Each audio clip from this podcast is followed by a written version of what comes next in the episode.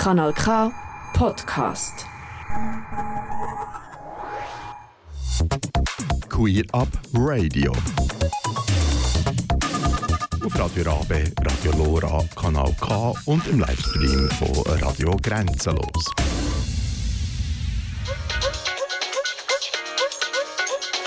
Queerbe, Queerbe, Queerbe. Eine Sendung von Queer Up Radio. Guten Abend und willkommen zu einer weiteren Folge von Queer Beat, einem Format von Queer Up Radio. Queer Up Radio informiert und unterhaltet mit Interviews, Bericht, Talks und viel mehr rund um LGBTIAQ-Themen in der Schweiz und aus der ganzen Welt. Das Buchstabenkürzel LGBTIAQ steht für lesbisch, gay, bisexuell, transgender, intergeschlechtlich, asexuell und aromantisch sowie queer. Ja, und auch heute erwartet ihr bei uns in den nächsten zwei Stunden ein buntes Programm. Nach dem nächsten Song starten wir mit Aktuellem aus dem Umfeld von der Dachorganisationen Los und Pink Cross. Und im Anschluss schaut der Henry Hohmann im Blickpunkt Trans aus einem persönlichen Blickwinkel auf Neuigkeiten aus der Schweiz und der ganzen Welt. Außerdem in der ersten Stunde ein Interview mit Tersom über die Rechte von LGBTQ-Kindern. In der zweiten Stunde ein Gespräch über das Ergebnis von einer Umfrage von zu queer Altern in der Region Bern sowie eine weitere Frage und Antwort dazu vom Dr. Gay. Und schlussendlich noch ein Ausblick auf drei Veranstaltungen in den nächsten Monaten. Aus Musik, erstens aus Musik Leuteabend Lola Blau von und mit dem Simon Burkhalter, einem queeren Festivaltag in Basel und einem Update zu den Eurogames und der Bärenbreit. Zwischen den Beiträgen und Gesprächen wie immer Musik von queeren KünstlerInnen oder von MusikerInnen, die sich für queere Anliegen einsetzen. Am Mikrofon begleitet ihr die nächsten zwei Stunden der Alex Meyer. Yeah. It's Barbie and it's Kim Petras.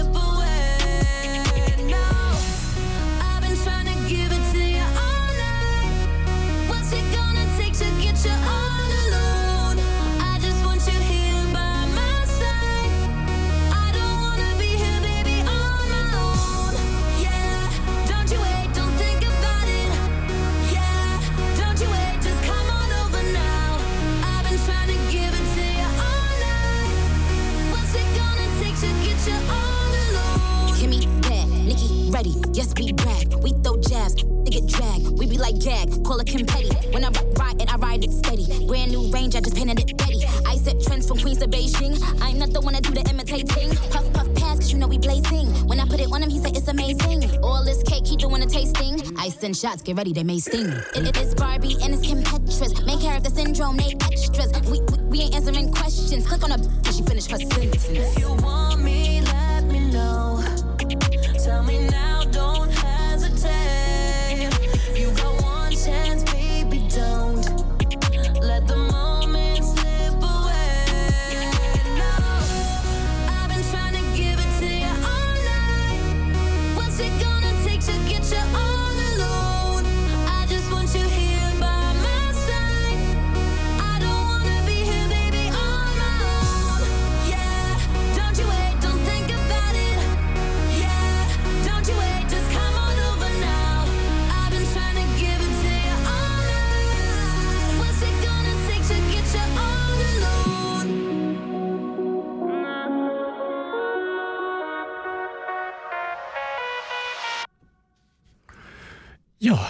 Hörst Queerbett mit Queer Up Radio oder umgekehrt Queer Up Radio natürlich mit Queerbett. Zum Auftakt von der heutigen Sendung freut es mich, dass ich mich wieder mit der Alessandra Wittmer, Co-Geschäftsleiterin bei der Lesben-Organisation Schweiz und dem Roman Heckli, Geschäftsleiter bei Pink Cross, einem Dachverband von der Schwulen und Bimänner, über aktuelle Themen ähm, darf unterhalten Aktuelles von Los und Pink Cross. Ja, und jetzt sollten Sie live in der Leitung sein, die Alessandra und der Roman. Hallo zusammen. Hallo zusammen. Hallo zusammen. Ja, das ist jetzt mal live. Ich merke, das sind leicht verzögert, macht nichts, da gibt es halt immer eine kleine äh, Schönheitspause oder so dazwischen. Ich hoffe, euch geht es gut. Es ist jetzt einiges gelaufen. Mai, Frühling ist auch immer Zeit, wo Zahlen veröffentlicht werden. Ähm, unter anderem letzte Woche, am 17. Mai, war der Eider Hobbit, der internationale Tag gegen Homophobie und äh, Inter- und Transphobie.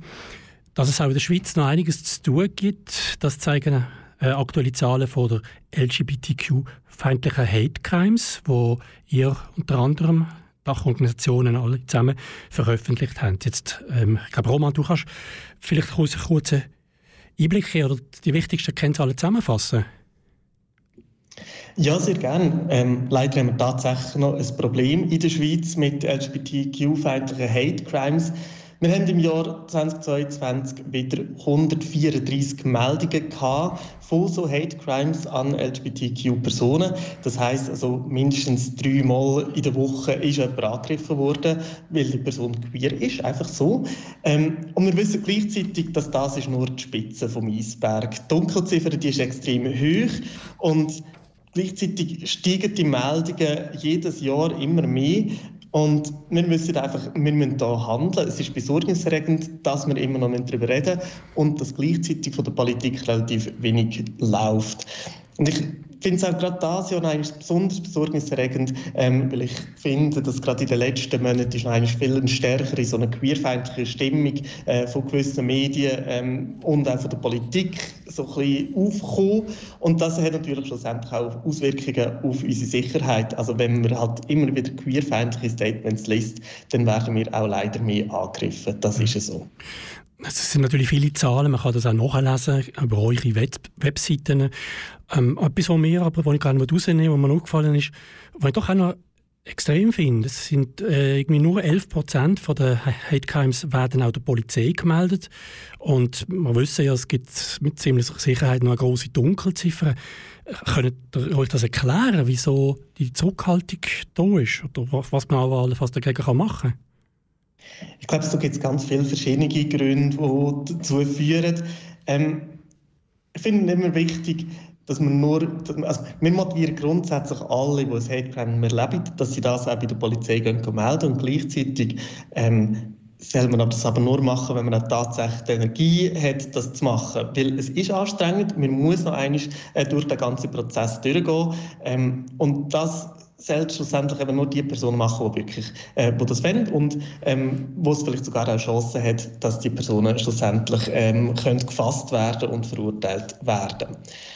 Also ich tue das eigentlich bisschen, auch die in Schutz nehmen, die sich eben nicht äh, gerade auch bei der Polizei melden. Und leider ist es aber auch tatsächlich noch so, dass wir ähm, dass aktuell noch nicht alle PolizistInnen super geschult sind im Bereich LGBTQ. Äh, dort sind wir fest dran und in vielen Polizeikorps passiert auch ganz viel. Äh, sie sind sehr viel sensibilisierter drauf und ähm, werden aktiver, weil sie auch merken, sie müssen noch aktiv werden. Die Bevölkerung ähm, verlangt das auch und wir als queere Community verlangen das auch, dass sie wissen, wie man mit queeren Personen umgeht.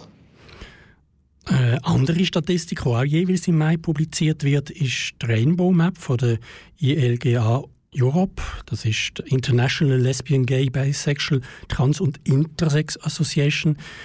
An der Spitze vom Ranking hat sich nicht wirklich etwas verändert. Seit Jahren steht dort Malta mit relativ großem Abstand. Die Schweiz hat im Vergleich zum letzten Jahr immerhin einen Platz gut gemacht und ist jetzt auf dem Raum 20. Wie ordnet ihr das Ergebnis so ein?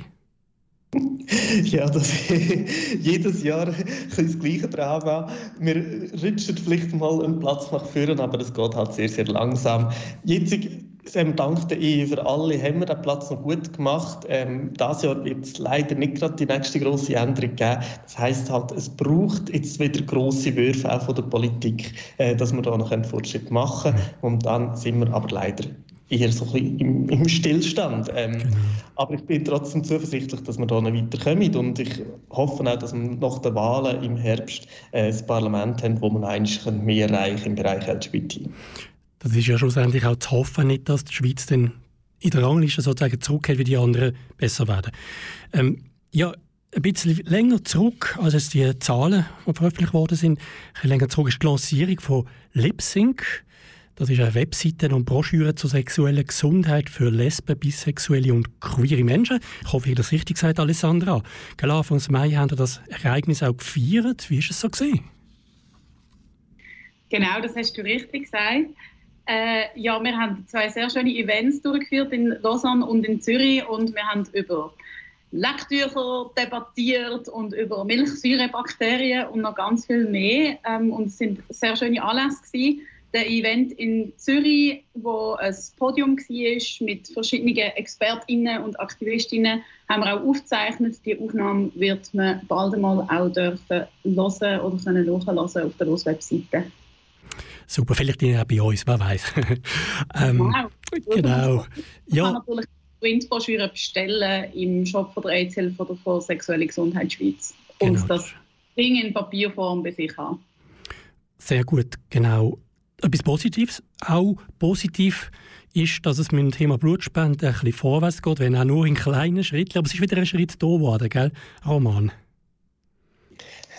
Tatsächlich. Ähm, mir fast ein bisschen zufällig hat schlussendlich der ganze Nationalrat äh, zugestimmt, dass eben bei der Blutspende keine Diskriminierung mehr soll geben von Männern, die Sex mit Männern haben. Ähm, das ist tatsächlich, also es ist eine Gesetzesänderung, die dann wird kommen. Ähm, das ist ein grosser Erfolg und gleichzeitig ist auch Swissmedic schon dran, die, die äh, Kriterien anpassen aufgrund von einem, von einem Antrag vom Schweizerischen Roten Kreuz. Sie sehen, das ist alles kompliziert mit verschiedenen Stellen, darum geht es auch so lange mal wieder. Ähm, aber die gute Message ist, äh, dass wir hoffentlich in den nächsten Monaten tatsächlich eine Änderung haben, dass auch schwul- und bisexuelle Männer äh, können Blut spenden so wie alle anderen auch. Vielen Dank, Roman.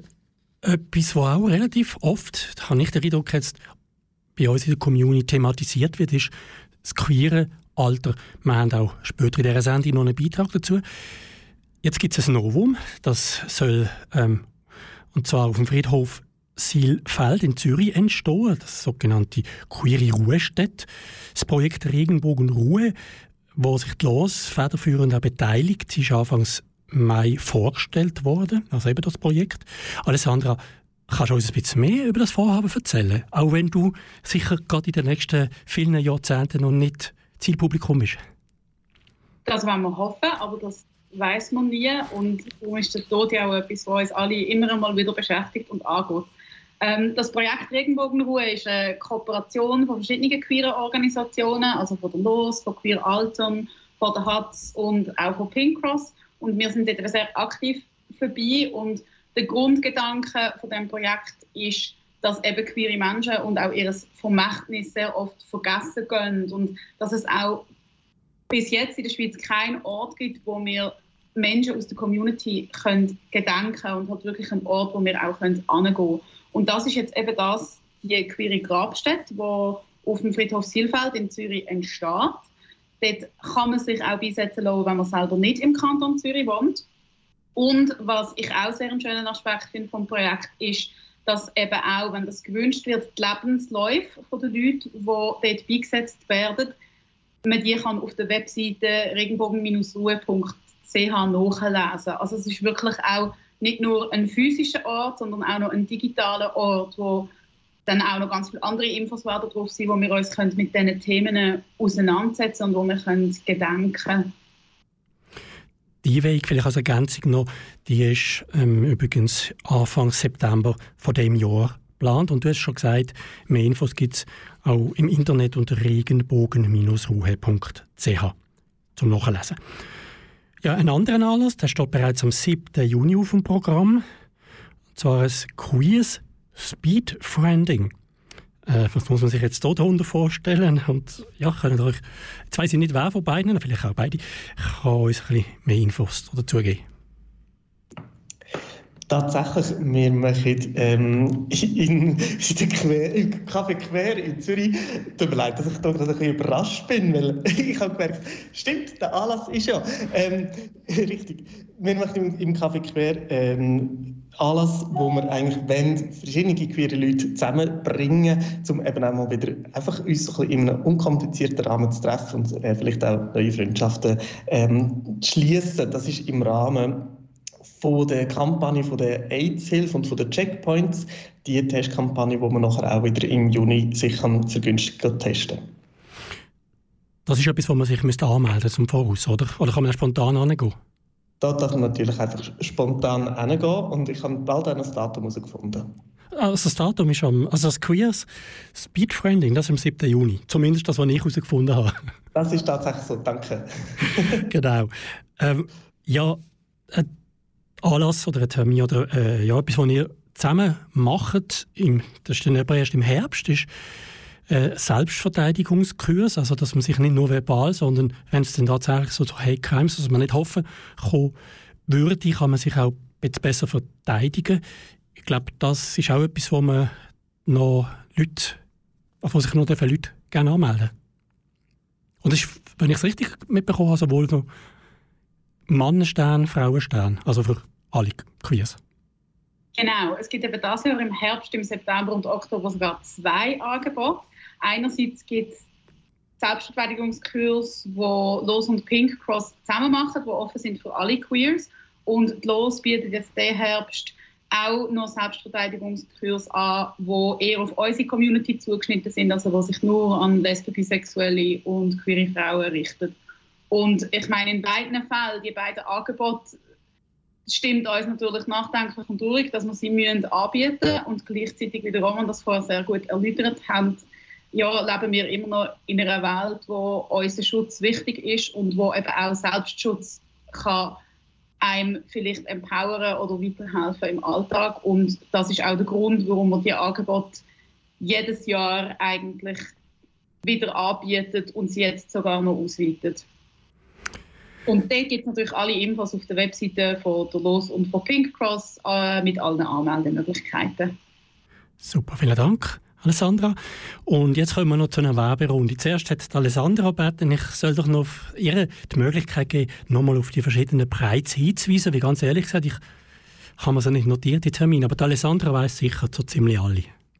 Ich tue euch jetzt nicht nochmal jeden einzelnen Termin an, aber wir schalten höchstwahrscheinlich diese Woche dann noch eine Infoseite auf der Los-Webseite auf, wo man jeden einzelnen Termin bis in August hinterher findet, weil es sind wirklich wahnsinnig viele Prides und das finden wir super schön. Ähm, mein Werbeblock ist noch, wir brauchen natürlich vor allem auch gerade für die kommenden Prides, für Genf und für Zürich, immer noch Helferinnen, Leute, die Stand betreuen, die helfen, eine Buttonmaschine zu bedienen oder die mit uns bei den Wegen mitlaufen, wo wir ja das Jahr mit Pink Cross und in Genf noch mit TGNS teilen. Also da finden wir es immer noch super, wenn ihr Bock habt, uns zu helfen und freuen uns für euer Engagement.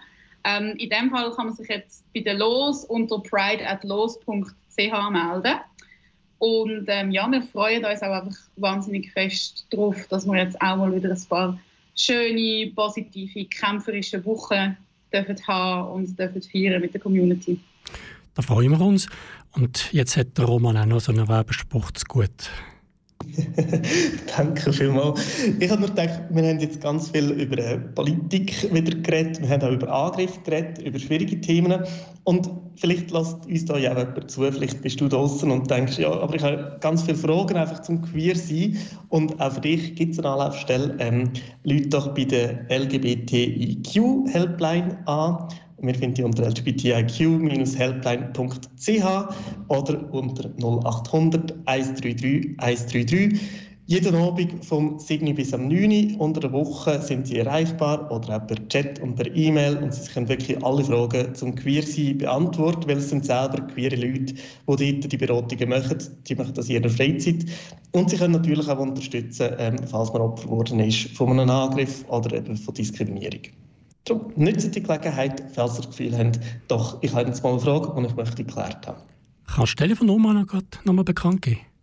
0800 133 133. Sehr einfach zu merken, wunderbar. Alessandra und Roman, ich danke euch ganz herzlich für eure Auskünfte live bei Queer Up Radio.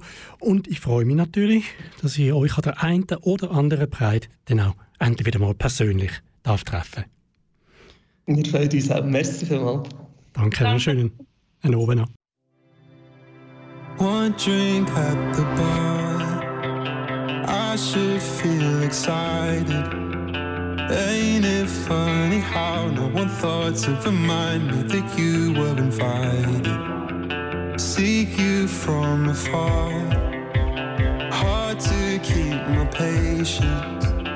I should call a cab before you try and bring up a no conversation.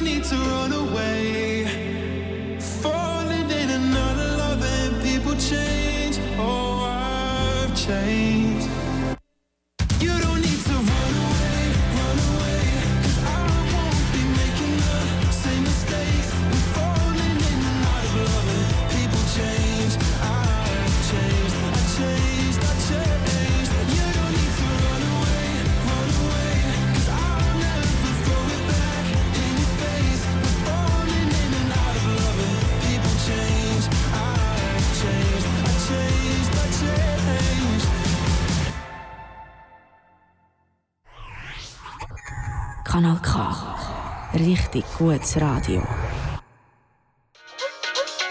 Blickpunkt Trans. Es freut mich, dass der Henry auch heute ein paar aktuelle Nachrichten aus der Trans-Community mitgebracht hat. Hallo Henry, willkommen im Studio. Hallo Alex, vielen Dank wieder einmal für die Einladung. Bitte gern. Ja, wie so oft gehen wir als erstes über den Teich nach Amerika. Gemäss Zahlen von einer jährlich durchgeführten Studie gibt es in den USA immer mehr queere Menschen. Kannst du uns ein paar Highlights aus dieser Studie vorstellen? Ja, sehr gerne. Also diese Studie ist herausgegeben worden von einem Meinungsforschungsinstitut, das Gallup-Institut. Die machen eigentlich weltweit Befragungen zu ganz unterschiedlichen Themen und haben 2022 mehr als 10.000 erwachsene Personen gefragt ähm, zum Thema sexuelle Orientierung und Geschlechtsidentität. Und es stellt sich raus, die Ergebnisse sind also jetzt vor kurzem erschienen. in den USA leben eigentlich rekordmäßig viele Menschen, die sich als lesbisch, bi, trans, schwul oder überhaupt queer definieren. 7,2 Prozent bezeichnen sich also als nicht heterosexuell oder nicht cisgeschlechtlich. Und das ist ganz erstaunlich, weil vor zehn Jahren, als man zum ersten Mal genau so eine Umfrage gemacht hat, waren es gerade mal halb so viele. Und noch erstaunlicher ist der Queer-Anteil bei den 18- bis 25-Jährigen, also die sogenannte Generation Z. Da ist es massiv höher, äh, liegt bei 19,7, also fast 20 Prozent. Das entspricht also etwa einem Fünftel der Altersgruppe. Und äh, vielleicht auch noch interessant, Bisexuelle machen mehr als die Hälfte der Community aus. Bisexuelle sind ja oft wirklich, gehen eigentlich unter. Ähm, hier sieht man aber, dass das eben mit 58 Prozent doch ein sehr, sehr hoher Anteil ist. Ähm, 20 Prozent identifizieren sich als schwul und 13 Prozent als lesbisch. Und 9 Prozent der Community als trans, 2 als pansexuell und 1 Prozent als asexuell. Was aber eben wirklich das Erstaunliche dieser ganzen Umfrage ist, sind die fast 20 Prozent unter den Jugendlichen und jungen Erwachsenen. Das sind Zahlen, wo man müsste denken, dass man ähm, die Personen auch entsprechend äh, berücksichtigt in der Gesellschaft in Amerika. Jetzt, wie wir schon mehrfach berichtet haben, nehmen aber die Restriktionen von queeren Menschen in einzelnen Bundesländern in letzter Zeit stark zu. Und jetzt trifft es sogar Mädchen im Kindergarten. Henry, wenn man das so Genau. hört, denkt man, hallo? Ja, genau, genau, das habe ich auch gedacht. Also man müsste meinen, ähm, dass natürlich ganz viele Unterstützungsmaßnahmen einsetzen, aber man hat so das, den Eindruck, dass diese erwähnte hohe Zahl an Jugendlichen und jungen Erwachsenen, ähm, die sich da als queer bezeichnen, ähm, vielleicht eine Erklärung sind für dieses Unbehagen, das ganz viele Menschen bei dem Thema empfinden. Und zum anderen könnte diese hohe Zahl dann eben auch ein Auslöser sein für die vielen Maßnahmen, die es in den USA momentan vor allem gegen Transmenschen gibt. Eben das Beispiel, was du erwähnt hast, würde ich gerne erläutern. In North Dakota und das sagt nämlich neuerdings ein Gesetz, dass Transmenschen Mitglied in einem weiblichen Sportteam werden dürfen. Dieses Gesetz gilt also für Transmädchen und Transfrauen vom Kindergartenalter bis zum Hochschulbereich. Und dieses Gesetz ist äh, im dortigen Senat mit so großer Mehrheit angenommen worden, dass selbst wenn es ein Veto des Gouverneurs gegeben hätte, es trotzdem in Kraft getreten wäre. Fakt ist jedoch, dass es in den vergangenen zwei Jahren keinen einzigen bekannten Fall in North Dakota gab, in dem ein Transmädchen in einer Mädchenmannschaft Mitglied werden wollte oder nur darum gebeten hat, ähm, mitspielen zu dürfen. Also hat der, Prä- der Senat sozusagen präventiv beschlossen, dass es eine gesetzliche Ge Regelung geben müsse für diesen Bereich, was zeigt, dass es also überhaupt nicht um konkrete Fälle geht, sondern um Verbote und Einschränkungen und dass man damit einfach ein Zeichen setzen will für ein traditionelles Familienbild, für die traditionellen Geschlechterrollen und Geschlechter und gegen das Anderssein und die Diversität. Und ähm, wie ich immer wieder regelmäßig berichte, gibt es äh, noch ganz viele andere Staaten, die äh, Einschränkungen für Transgender-Athletinnen erlassen haben. Also bislang sind es 19 in diesem Jahr.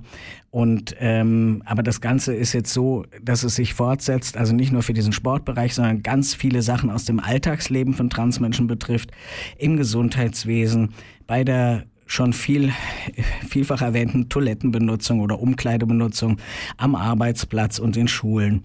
Und auf diese Weise wird immer mehr das Unsichtbarmachen, das Herausnehmen aus dem Alltagsleben von Transmenschen beschleunigt. Ja, und ein weiteres negatives Beispiel es auch aus Montana zu berichten. Da geht es um einen konkreten Fall von einer Abgeordneten. Kannst du da noch kurz etwas dazu sagen? Es, es geht so ein bisschen um das Thema Meinungsfreiheit und ähm, die gilt offenbar in Montana, zumindest nur für republikanisch gesinnte Menschen. Es gibt nämlich im US-Bundesstaat Montana eine Transperson im Senat dort, was ja schon mal erstaunlich ist und wirklich also hervorzuheben ist. Aber diese Person, Zoe Sephir, ist von Sitzungen des Abgeordnetenhauses ausgeschlossen worden.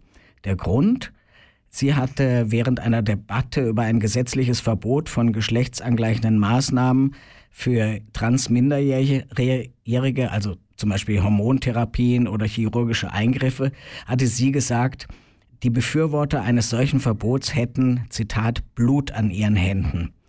Sie bezog sich damit auf Studien, die belegen, dass solche Therapien das Suizidrisiko von Trans-Jugendlichen deutlich verringern, beziehungsweise dass ein Verbot das Risiko für einen Suizid deutlich erhöht. Mit dieser Aussage hätte sie jedoch, so heißt es, gegen die guten Sitten der Parlamentskammer verstoßen, so der Vorwurf, der dann zu ihrem Ausschluss führte. Das ist unglaublich irgendwo. Also ja. Zur gleichen Zeit gibt es jedoch andere Beispiele, wo Leute sehr deutlich und laut ihre Meinung gesagt haben und ihren Hass gegen Transmenschen verbreitet haben. Etwa nach dem Amoklauf in Nashville, bei dem eine Transperson mehrere Menschen in einer Schule erschossen hat. Äh, da gingen ja auch die Wogen hoch. Das wurde also, es ging überhaupt nicht um Amoklauf, sondern es ging vor allem gegen Transmenschen. Oder auch der Eklat um das äh, Budweiser Lightbier, bei dem aufgebrachte Leute mit Gewehren auf die Dosen von dem Bier geschossen haben. Also dieser Protest hat für den Konzern einen Riesenverlust eingebracht, in, innerhalb von wenigen Tagen, weil eine Influencerin, die eben auch trans ist, dafür Werbung gemacht hatte. Und das waren halt dann wieder Steilvorlagen für die Rechten, äh, um noch stärker die Ausgrenzung gegen Transmenschen voranzutreiben und ihre persönliche, also sagen wir mal, Abneigung zu dem Thema kundzutun. Diese Art von Meinungsäußerung ist natürlich voll okay. In Amerika gibt es also noch einiges zu tun. Man sieht es in Europa aus und in der Schweiz. Im Gespräch mit der Los und Pink Cross haben wir bereits über die aktuelle Rainbow Map von der ILGA geredet. Wie, wie sieht denn die Situation für Transmenschen bei uns aus? Ja, also ähm, auch nicht ganz so rosig, wie es sein könnte. In der Rainbow Map geht es um alle queeren Menschen und ich habe noch nachgeschaut bei der gleichzeitig erscheinenden Karte, Übersichtskarte von Transgender Europe. Das ist sozusagen der europäische Dachverband von Transvereinen und Organisationen in Europa, die über die rechtliche Lage von Transmenschen in Europa und ähm, ja, Zentralasien äh, ur geurteilt haben oder zusammengestellt haben. Zwar wurden in den letzten zwölf Monaten die Rechte von Transmenschen in Europa insgesamt gestärkt, aber überall besteht eben die Gefahr eines Rückschritts und eines transfeindlichen Backlashs. Einige Länder haben im Jahr 2023, also bis jetzt, Punkte verloren und laufen sogar Gefahr, wieder zurückzufallen. Ein Beispiel ist die Slowakei, da sie nämlich ein de facto Verbot der rechtlichen Geschlechtsanerkennung erwägt. Das ist im Moment noch möglich, auch mit großen Hürden und Schwierigkeiten, aber es ist möglich und sie wollen es gänzlich verbieten. Trotz dieses Rückschlags haben im letzten Jahr und in diesem Jahr, in der ersten Hälfte dieses Jahres, viele Länder den Schutz und die Menschenrechte für Transmenschen verbessert. Dazu gehören etwa Spanien, die haben ein Selbstbestimmungsgesetz eingeführt, Moldawien, was ein bisschen weiter unten steht auf der Liste, aber trotzdem zugelegt hat, Andorra, Finnland oder Island. Und jetzt fragt man sich, wo steht die Schweiz bei dem Ganzen? Also für die Beurteilung von Transgender Europe gibt es nicht so ein richtiges Ranking, sondern es gibt 30 Kriterien, die erfüllt werden müssen und davon hat die Schweiz 17 erreicht. Äh, eben vor allem durch das Gesetz zur Namens- und Personenstandsänderung konnten ganz viele Punkte gut gemacht werden. Jeden anders sieht es aus, nämlich recht düster. Also das heißt, ohne Punkte ist es beim Thema Hassrede und Hassgewalt. Das ist ja ein Thema, was, wo es noch keinen nationalen Beschluss gibt, wie man damit umgeht. Ähnlich ist es auch im Bereich Gesundheit oder Familie. So wird Trans nach wie vor medizinisch pathologisiert und auch zum Beispiel Konversionstherapien gegen, auch gegen Transmenschen sind schweizweit noch nicht verboten. Im Bereich Familie geht es zum Beispiel um das Thema Anerkennung der Geschlechtsidentität, wenn ein Kind geboren wurde. Fast überall in Europa und eben auch in der Schweiz wird eine Person, die ein Kind austrägt, als Mutter registriert, auch wenn das amtliche Geschlecht dieser Person männlich ist. Es gibt nur ganz, ganz wenige Länder, wo sie einfach als Elternteil dann registriert werden. Und vielleicht auch nochmal ein Vergleich zum Abschneiden anderer Länder. Deutschland hat 21 Punkte, Italien hat nur 8 von 30 erreicht. Und also wie gesagt, die Schweiz 17, es steht nicht ganz übel da. Aber anders als bei der Rainbow Map ist hier nicht Malta der große Gewinner wie seit vielen Jahren, sondern Island hat die meisten Punkte, weil die noch irgendwelche Maßnahmen letztes Jahr ergriffen haben, die sie nach vorne katapultiert haben und steht somit ganz knapp vor Malta. Danke, Henry, für den Einblick in die Zahlen. Dass es in der Schweiz noch Handlungsbedarf gibt, zeigt auch ein aktuelles Beispiel von vorletzter Woche, wo nämlich der Gendertag in Stefan hat müssen abgesagt werden.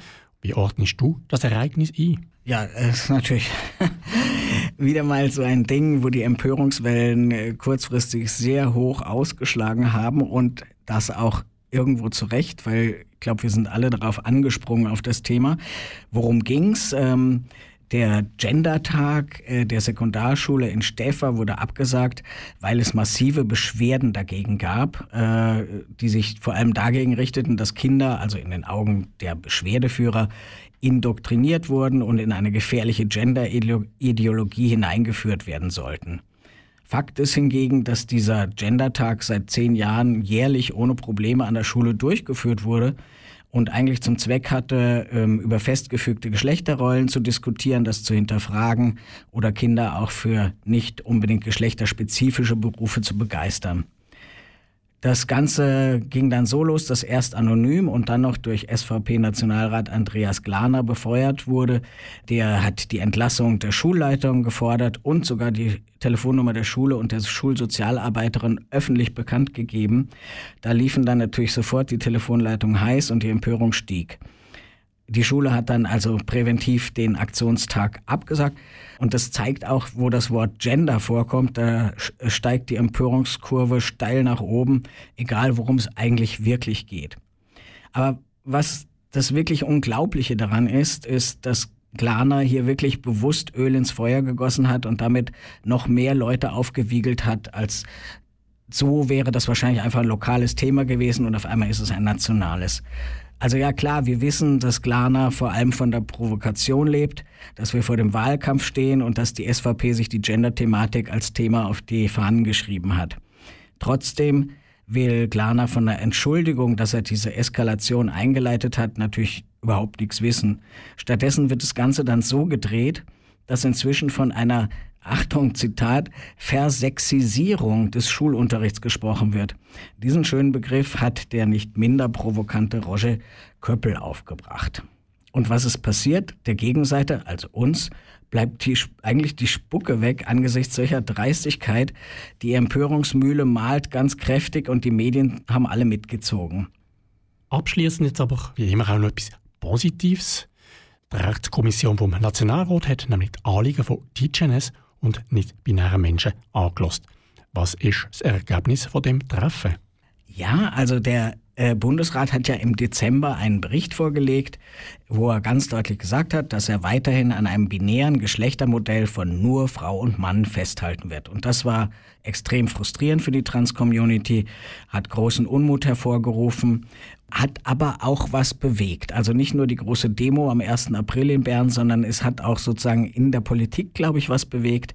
Es ist also wirklich als Erfolg zu werten, dass die Rechtskommission des Nationalrates VertreterInnen nicht-binärer Menschen zu einer Anhörung eingeladen hat. Also anwesend waren Personen von TGNS und von Equivoc. Das ist die Westschweizer Organisation nicht-binärer Menschen. Und da konnte also dargelegt werden, was die Probleme für nicht-binäre Menschen sind, wo sie einfach unsichtbar sind in unserem Rechtssystem, aber auch im Alltagsleben, worauf die Rechtskommission nach diesen Gesprächen ein Kommissionspostulat beschlossen hat, in dem der Bundesrat beauftragt wird, ich zitiere, Maßnahmen vorzulegen, wie die Situation von nicht-binären Menschen verbessert werden können, ohne dass dafür das binäre Geschlechtermodell rechtlich aufgegeben werden muss. Also es ist so eine Art Lösung Light. Hm?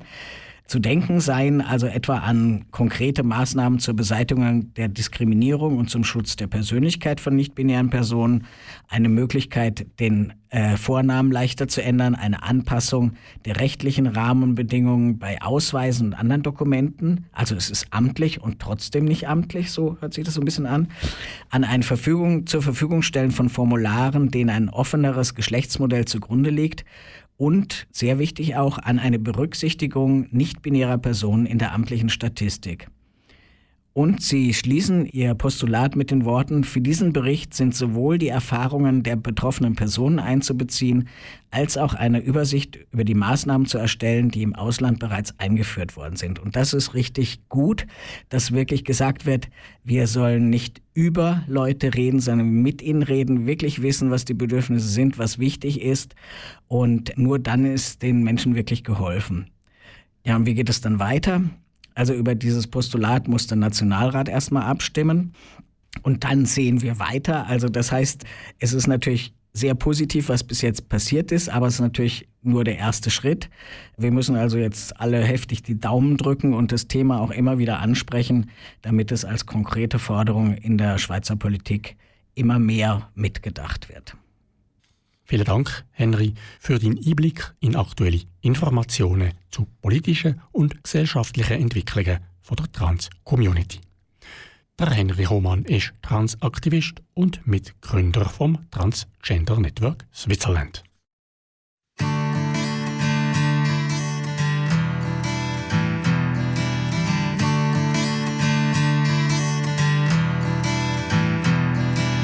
Neulich traf ich Lili Fee zum 5 Uhr Tee.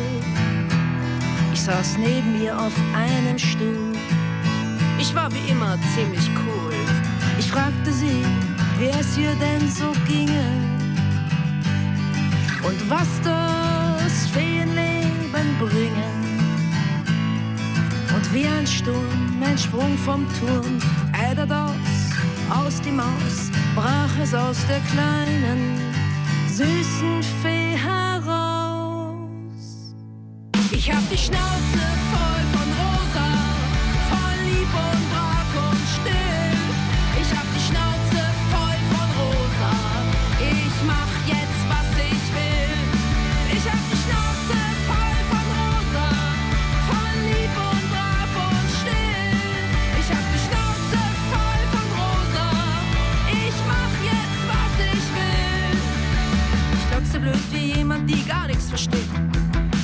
Stampfte auf vor Wut, ihr Gesicht war rot wie Glut.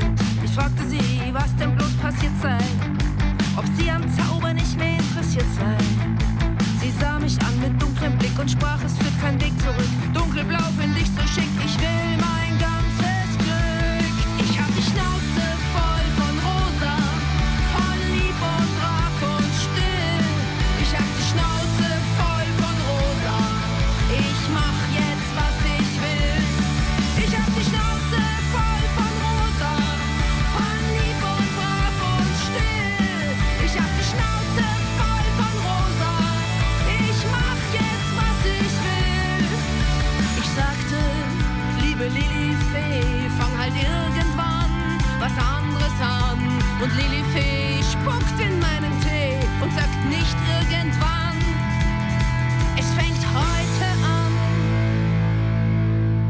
die Schnauze voll von Rosa, von lieb und brav und still. Ich hab die Schnauze voll von Rosa. Ich mach jetzt, was ich will. Ich hab die Schnauze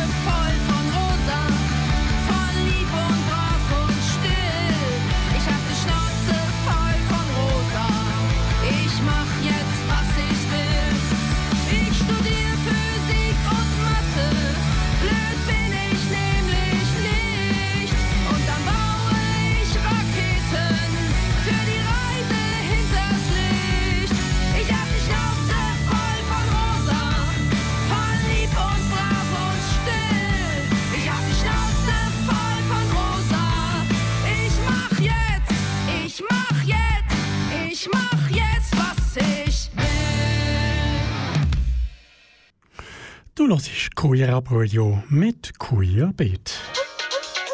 Queer Report.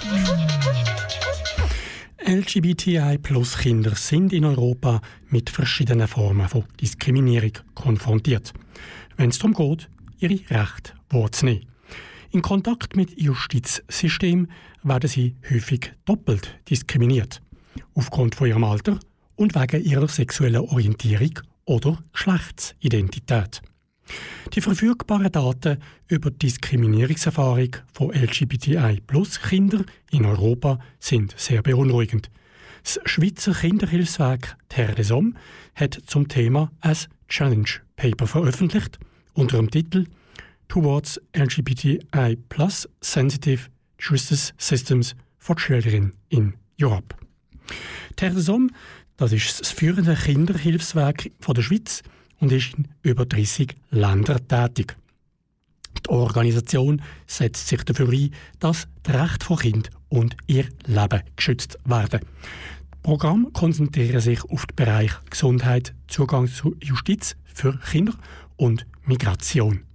Die Vision von Hommes ist eine Welt, wo die, Kinder, die Rechte von Kindern immer respektiert werden, so wie sie auch in der Kinderrechtskonvention festgehalten sind. An der erwähnten Publikation beteiligt haben sich ExpertInnen und Fachleute für Kinderjustiz und LGBTI-Plus-Themen. Und ich habe mich vor ein paar Tagen mit der Marta Gil González unterhalten. Die Marta ist stellvertretende Leiterin für das Justizprogramm bei Terre des Hommes. Das Interview habe ich auf Englisch geführt. Eine deutsche Übersetzung von den wichtigsten Aussagen werden wir in ein paar Tagen auf unserer Webseite aufschalten. Martha, why did you create a challenging paper? What are the main objectives of the paper? So uh, it's a challenge paper on purpose. Um, we have been uh, researching and collaborating with LGTB, um, LGTBI plus children and youth in Europe um, to research what they need, what are the rights that they cannot implement, they cannot exercise in the justice system. So this paper is a challenge paper because it's a call for action. We know that they need steps to make those rights a reality. And I just want to say that I think we all agree children and youth, they do need to have equal rights. But I think uh, children and youth that belong to a group that is called LGTB plus, they self-identify or they are perceived that they do not have the same rights. They're not able to exercise these rights. So a challenge paper is let's go for action um, and make the rights a reality. I asked me, are the existing general guidelines on the rights and protection of children not enough? No, it's not enough. It's not enough because we know they are still facing discrimination. Um, I will give you some examples that I think uh, would be interesting.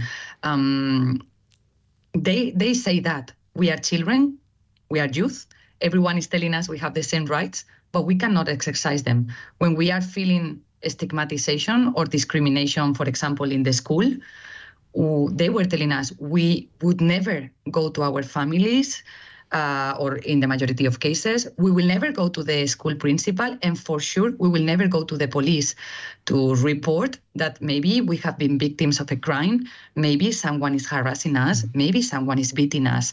So, um, um, that is the reality. So, absolutely, the guidelines, the existing guidelines that are talking about equal rights for children, are not representing children that self-identify or are perceived as LGBTQI plus.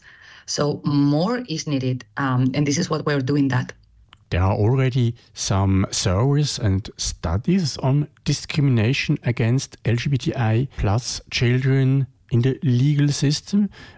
What are the most important findings or key figures? absolutely, I think um, we did a very large survey.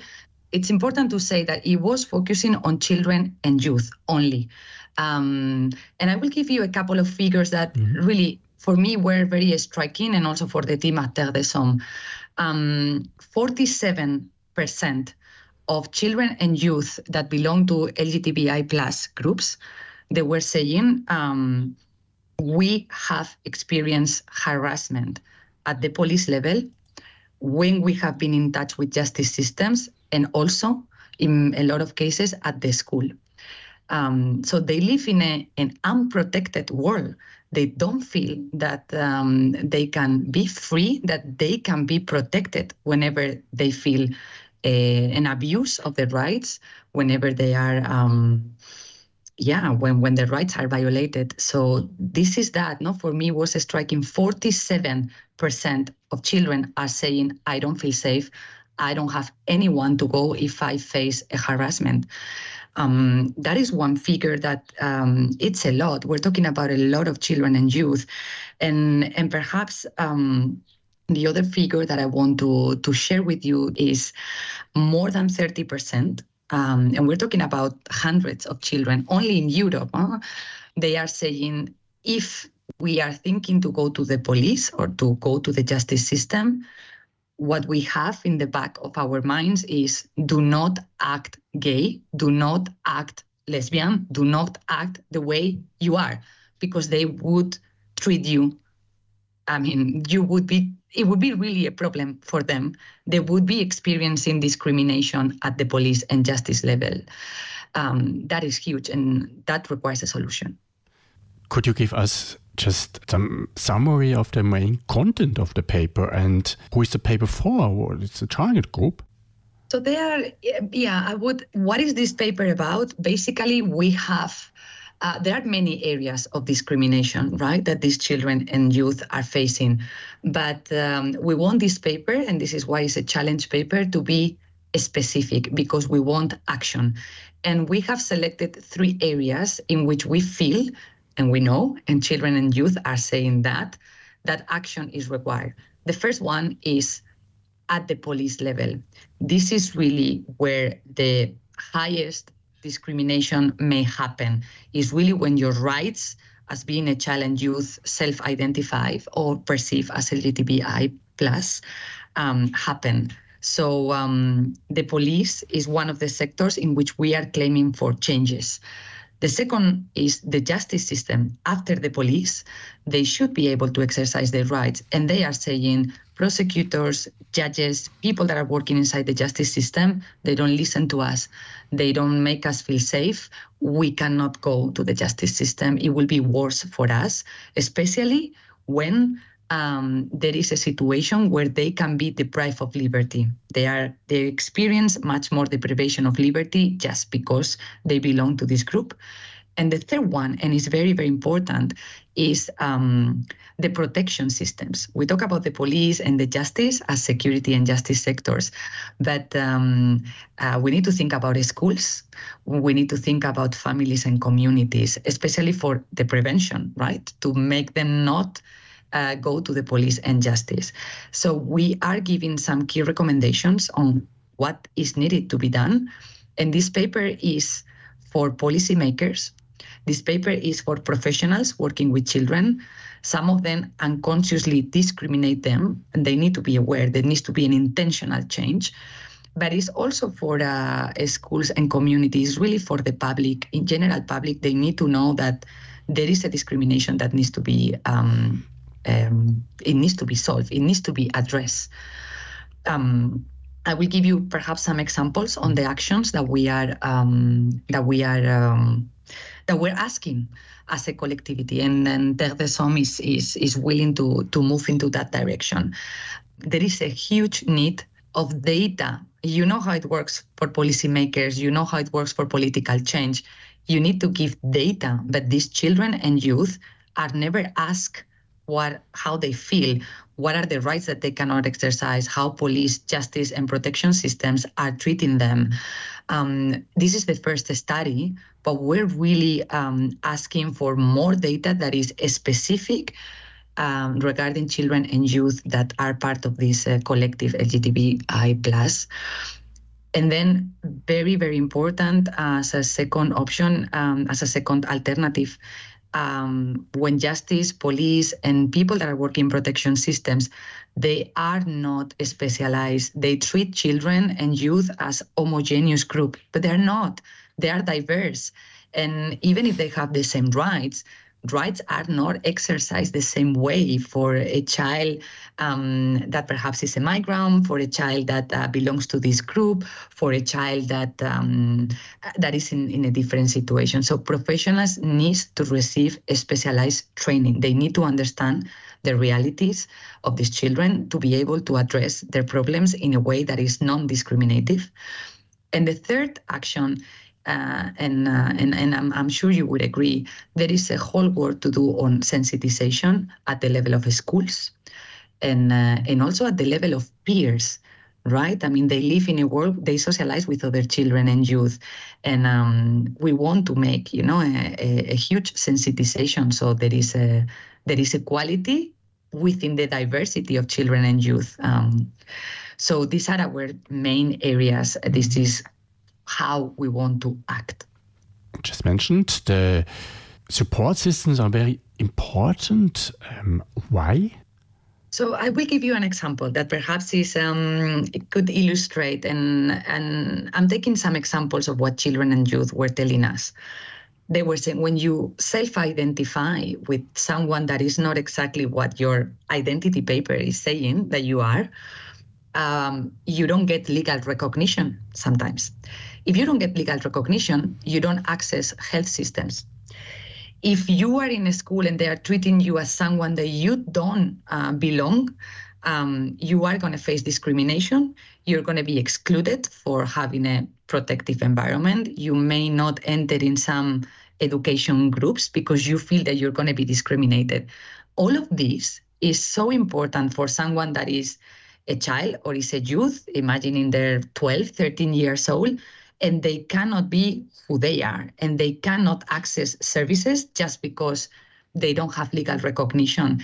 And when you don't self identify with someone that your identity is saying, you are outside these systems. And um, the legal recognition of, of who they are, it's really, really important for access services. But um, um, beyond the legal recognition is a social acceptance of this diversity uh, for them to be able to feel included um, and then be able to access some education services sometimes. I remember an example of someone that was saying, I would really like to sign up for this class that is about sports and music, but I don't, I know I'm not going to be accepted. This is a very simple example, but it, the, what it's telling us is like this child is not going to access this type of education just because he feels that is not going to be accepted. So we are depriving them of their rights. That are on the support social systems. If you are a victim of a crime, if you are a victim of an abuse, if you are harassed, beaten up, and you feel that you cannot go to the police or the justice systems, like imagine the feeling of of unsafety, you know, that you may feel. So I'm just giving you simple examples because uh, sometimes through the data we give numbers, but I feel as a professional working with them that sometimes the most simple examples uh, are really the ones that are telling us why they are not able to access because they are simply, you know, uh, they are simply different. They are part of another group of children and youth um, that should be treated equally. You now published this challenge paper. Are additional actions planned in the future? Absolutely. Yeah. As I was saying at the beginning, this is just the first step. Um, we don't publish for the sake of publish. We publish for the sake of making people aware, really to bring this topic to the highest levels possible. We work with governments, we work in, with different groups. And for us, this is a challenge paper. This is a call for action. And what we are proposing are these three areas, no? Uh, specialized capacity building for police and justice and protection actors. And um, we are proposing also a, a huge campaign around schools in Europe um, to be, you know, as diverse as possible. But one important thing here is we need to be also very careful to not stigmatize those children more, right? I mean, it's the narrative that we are bringing here is like equal children, equal rights, but with diversity and freedom. And I think that's important. Um, um, it requires an intentional focus, but always in the in the sphere of equal rights. And and to exercise equal rights, different actions are needed, uh, and professionals need to understand that. And laws and regulations they need to be intentionally addressing the discrimination of the children. So yes, we want to talk about children and youth, but we want to talk about different children and youth within the group they belong to. If our listeners want more information, where can they find this about the paper and your organization? So there are two ways of uh, of getting information and also engagement, huh? because as I said, this is also for the public to support, to know more, to understand more the realities of these children, and, and become supporters of, of changes at the at the legal uh, level, but also at the social level. So um, to get access to this paper that we we just published, uh, we invite you know your listeners to enter in our in our web web page is there tdh.org. Um, but also, I think it's important to, to mention that we have created a very unique platform that is called Global Initiative on Justice with Children. And um, through that platform that already have a, a web page and is called justicewithchildren.org, uh, you can access also our paper and get in touch with us in case you know you want to be part of these campaigns. Um, you are a child or a youth that is listening to us. We welcome you, you know, to get in touch with us and and and and really work with us. Um, for us, it's very important that it's not justice for them, but it's justice with them. So. Um, uh, yeah, I'm also making a call for action to. It's it's really a pleasure to work with them and to listen to them. And this is how TDH work. Uh, we work with children, we work with youth, and we um, we amplify their voices. You know, in spaces that maybe are more difficult for them to to access. Thank you very much, Marta, for this information and uh, you in the world of LGBTI children. Thank you very much. It was a pleasure to discuss, and thank you for the opportunity, and also for giving, you know, a space again for us, but mainly for them to to achieve their rights progressively and make an equal world that we all want. Soweit das Gespräch mit der Marta Achil González, stellvertretende Leiterin fürs Justizprogramm bei Terre des Hommes. Ich habe mich mit ihr über ein kürzlich publiziertes Challenge Paper unterhalten. In ein paar Tagen werden wir auf unserer Webseite queerabradio.ch die wichtigsten Aussagen vom Interview als deutsche Übersetzung sowie einen Link aufs Paper bereitstellen. Kanal K. Richtig gutes Radio.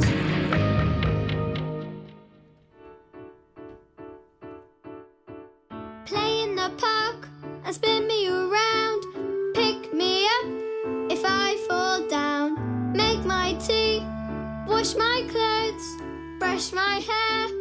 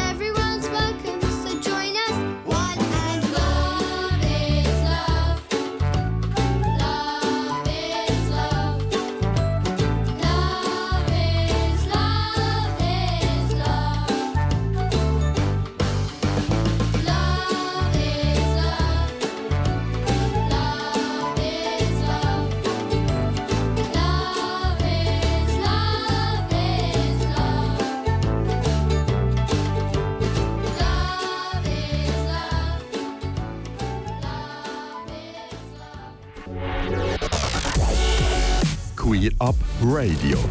Auf Radio Rabe, Radio Lora, Kanal K und im Livestream von Radio Grenzenlos.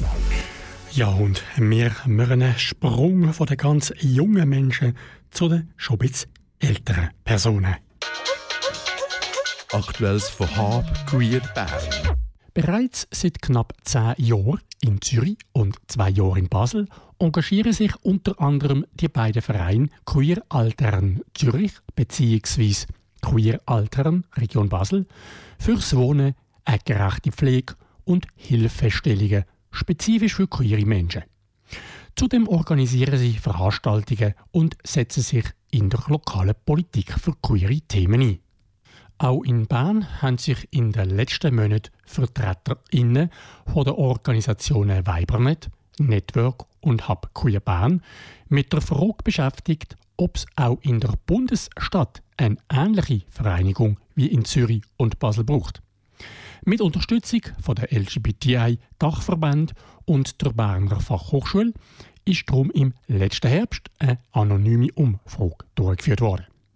Die Ergebnisse dieser Umfrage liegen jetzt vor und ich hatte die Möglichkeit, gehabt, mich vor ein paar Tagen mit dem Daniel Frey von Hub Queer Bern über die wichtigsten Erkenntnisse und die weiteren Schritte zu unterhalten. Daniel, was sind gemäss der Studie die wichtigsten Bedürfnisse, die queere Menschen im Alter haben? Möglichst lang in der bisherigen und gewohnten Umgebung zu bleiben, ist für alle befragten Personen am wichtigsten, was aber wahrscheinlich für alle Menschen doch eigentlich gilt. Aber im Alter an queeren Gemeinschaft weiterhin können teilzunehmen, ist ebenfalls sehr wichtig. Allgemein hat die Umfrage gezeigt, dass der Wunsch nach einer queeren Spitex und einer queer-freundlichen Betreuung und Begleitung am höchsten ist. Das Durchschnittsalter der TeilnehmerInnen an der Umfrage war übrigens bei 62 gewesen. Einige von den in der Umfrage angesprochenen Themen betreffen auch Menschen, die sich nicht als queer bezeichnen. Liefert die Umfrage auch eine Aussage dazu, wie sich die Bedürfnisse von queeren Menschen von nicht queeren Menschen unterscheiden? Eigentlich gibt es da keinen grossen Unterschied. Wer zur Buchstaben-Community gehört, also Schwule, Lesben, Bisexuelle, Transpersonen, Interpersonen und all die anderen in diesem Spektrum, haben einfach schlicht Angst davor, von Pflegenden in Spitex und Alterseinrichtungen nicht wahrgenommen zu werden und sich dort müssen zu verstecken. Als wie dringlich beurteilen denn die Befragten queere Angebote im Alter? queere Angebote fürs Alter sind für 67 Prozent wichtig. Also irgendein ist nur für gerade 8 Prozent ist per sofort oder in den nächsten 24 Monaten so ein Angebot dringlich. Das hängt sicher einfach vom Alter ab. Ich als 62-Jähriger verdränge doch, dass ich vielleicht mal in einem Pflegeheim lande. Für eine 80-jährige Person ist das Pflegeheim aber vielleicht schon bedeutend konkreter. Eine der wichtigen Fragen, die die Umfrage beantworten soll, ist die Klärung, ob es auch in Bern einen Verein Queer Altern, ähnlich wie in Zürich und Basel, soll geben. Was ist da das Ergebnis? Die Gründung von einem Verein Queer Altern Bern wird klar erwünscht. Wir von der Projektgruppe waren zwar zuerst der Meinung, dass eine Art gemeinsame Arbeitsgruppe von den Berner LGBT-Gruppen würde länger. Denn Freizeit- oder Kulturangebote werden schon von Weibernet, Network und Hub Queer Bern organisiert. Allerdings haben wir in der Zwischenzeit die Meinung geändert. Ein eigener Verein ist einfacher zu handeln, kann autonomer funktionieren. Ob der neue Verein sich dann nur in Anführungszeichen auf die Realisierung von queerem Lebensraum für Ältere konzentriert oder auch Freizeitangebote organisiert, wird sich dann zeigen. Die Umfrage ist von 131 Personen ausgefüllt worden. Und von den Befragten haben über 70 Prozent als Geschlecht angegeben, dass sie sich als Mann oder Cis-Mann bezeichnen würden. Kann man trotzdem von mehr oder weniger repräsentativen Zahlen für die ganze Community ausgehen? Unsere Umfrage ist klar nicht repräsentativ, zeigt aber Trends auf, was von queeren Menschen im Alter gewünscht wird. Aber auch Widersprüchlichkeiten, denn eigentlich möchte niemand seine Wohnsituation im Alter verändern, aber eigentlich wäre eine queer-spezifische Wohnform trotzdem wünschenswert. Am 13. Mai ist zum Thema Queer Altern in Bern eine gemeinsame Veranstaltung von Weibernet, Network und Hub Queer Bern geplant. Wie sieht das Programm von dem Anlass aus und wer ist die Zielgruppe? Die Veranstaltung vom 30. Mai ist quasi der nächste Schritt. Die Projektgruppe von den Vereinen Weibernet Region Bern, Network Region Bern und Hub Queer Bern haben mit der Umfrage die Grundlage für eben die nächsten Schritte geschaffen. An diesem Abend werden sich die Vereine Queer Alten Zürich und Queer Alten Basel vorstellen und dann werden wir in einer Art Workshop über eben die weiteren Schritte diskutieren. Vor allem aber auch Leute suchen, die sich für die nächsten Schritte wollen engagieren Wir haben übrigens bereits 50 Anmeldungen bekommen. Das Interesse ist also riesig. Zum Schluss, Daniel, wo gibt es mehr Informationen und die Möglichkeit, um sich bei Interesse für den 30. Mai anzumelden? Alle Infos und auch die Anmeldemöglichkeiten sind im Web unter queeraltenbern.ch zu finden. Vielen Dank, lieber Daniel, für deine Auskunft. Ich habe mich mit dem Daniel Frey, er ist Vizepräsident von Hub Queer Bern, unterhalten.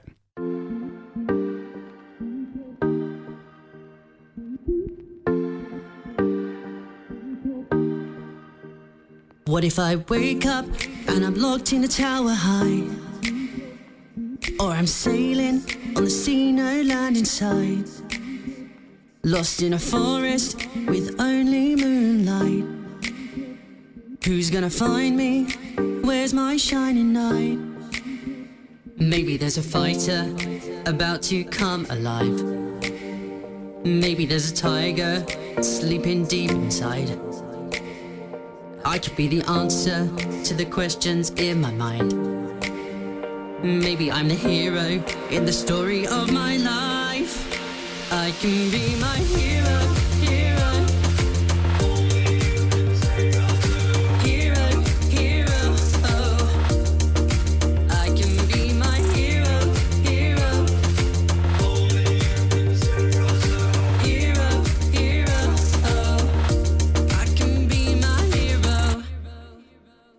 What if I'm falling from a castle in the sky? And my carpet doesn't know how to fly. What if I can't find the second star to the right? Who's gonna save me? Who's gonna make it right? Maybe there's a fighter about to come alive. Maybe there's a tiger sleeping deep inside. I could be the answer to the questions in my mind. Maybe I'm the hero in the story of my life. I can be my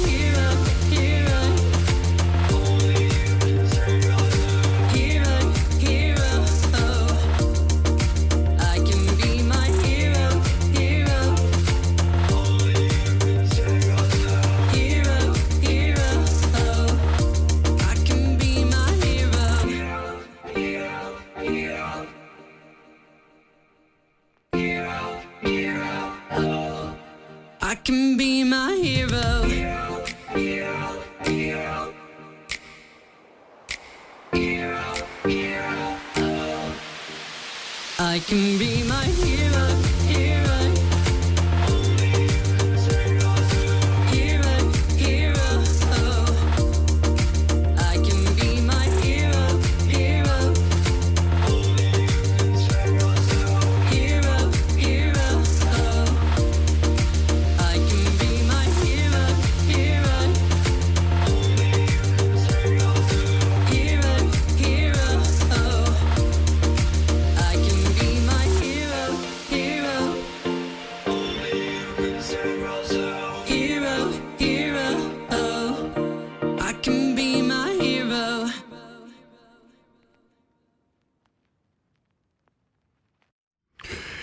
Du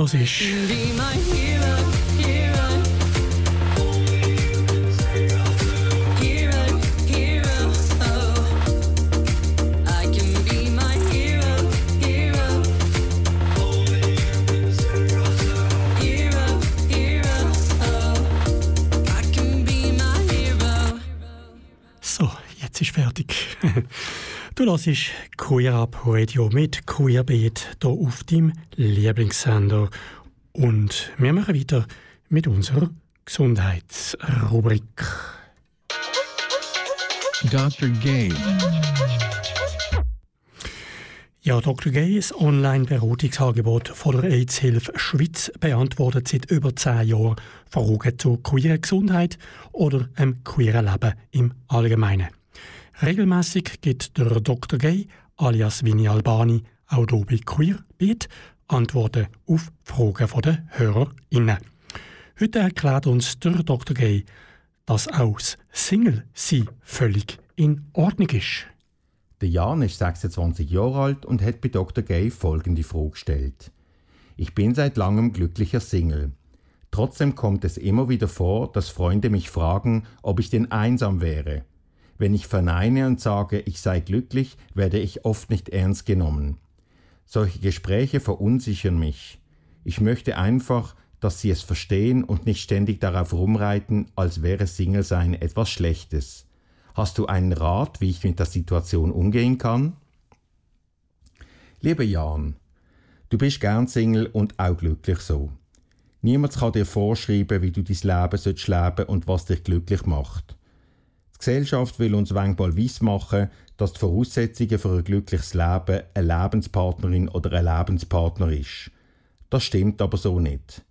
Genauso wie es verschiedene Beziehungsformen gibt, gibt es auch viele Menschen, die sich bewusst für ein Leben als Single entscheiden, die Vorzüge vom Single sein schätzen und so ein erfülltes und glückliches Leben feiern. Sich als Single zu definieren bedeutet nicht zwingend einsam zu sein oder keine Beziehungen zu pflegen.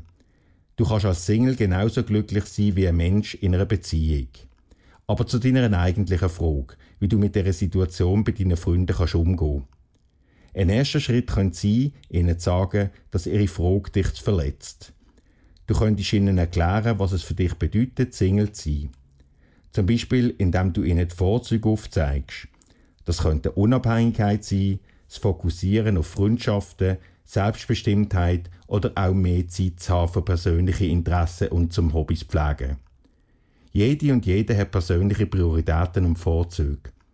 Die einen fühlen sich in einer Beziehung wohl, die anderen möchten lieber ohne Partnerin, Partner durchs Leben gehen. Das kann sich im Laufe der Zeit auch ändern. Ganz wichtig, die Vorzüge vom Single-Leben müssen in einer Beziehung nicht unbedingt fehlen. Es sind auch keine Argumente gegen eine Beziehung.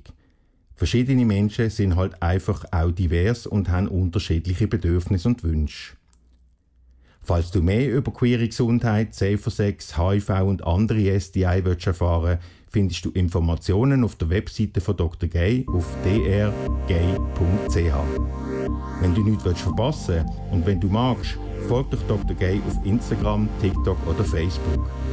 Ich bin der Vinny Albani von Dr. Gay. Bleibt gesund und alles Gute.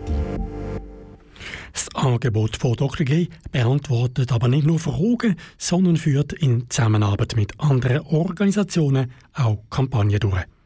Der Marc stellt uns jetzt die aktuelle Kampagne vor. Reden wir über uns, über unsere Gefühle, Sorgen und Wünsche. So heißt die neue Dr. Gay-Kampagne, wo das Jahr zeigt, dass soziale Verbundenheit und das Gefühl, Teil von einer Gemeinschaft zu sein, das beste Mittel für ein gesundes und gutes Leben sind. Wir wollen die Community dazu ermutigen, sich darauf zu konzentrieren, was gut tut.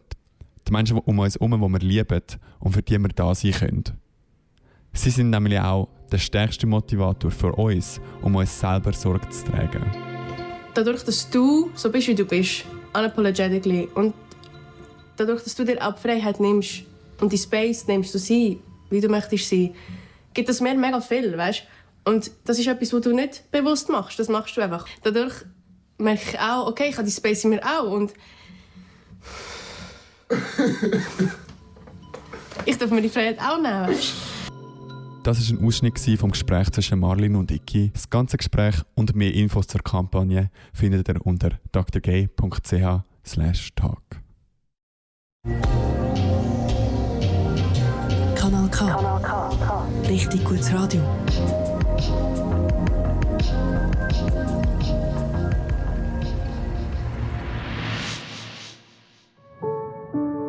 Jamais soli svegli in tutto l'universo e non conosco ancora bene il tuo deserto.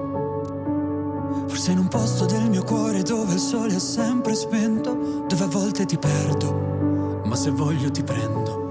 Siamo un libro sul pavimento in una casa vuota che sembra la nostra. Caffè col limone contro l'engovre sembri una foto mossa. E ci siamo fottuti ancora una notte fuori un locale. E meno male. Se questa è l'ultima canzone, poi la luna esploderà. Sarò lì a dirti che sbagli,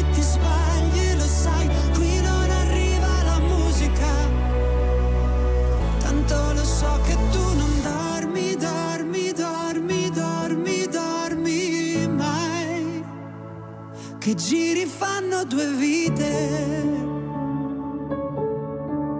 Siamo i soli svegli in tutto l'universo.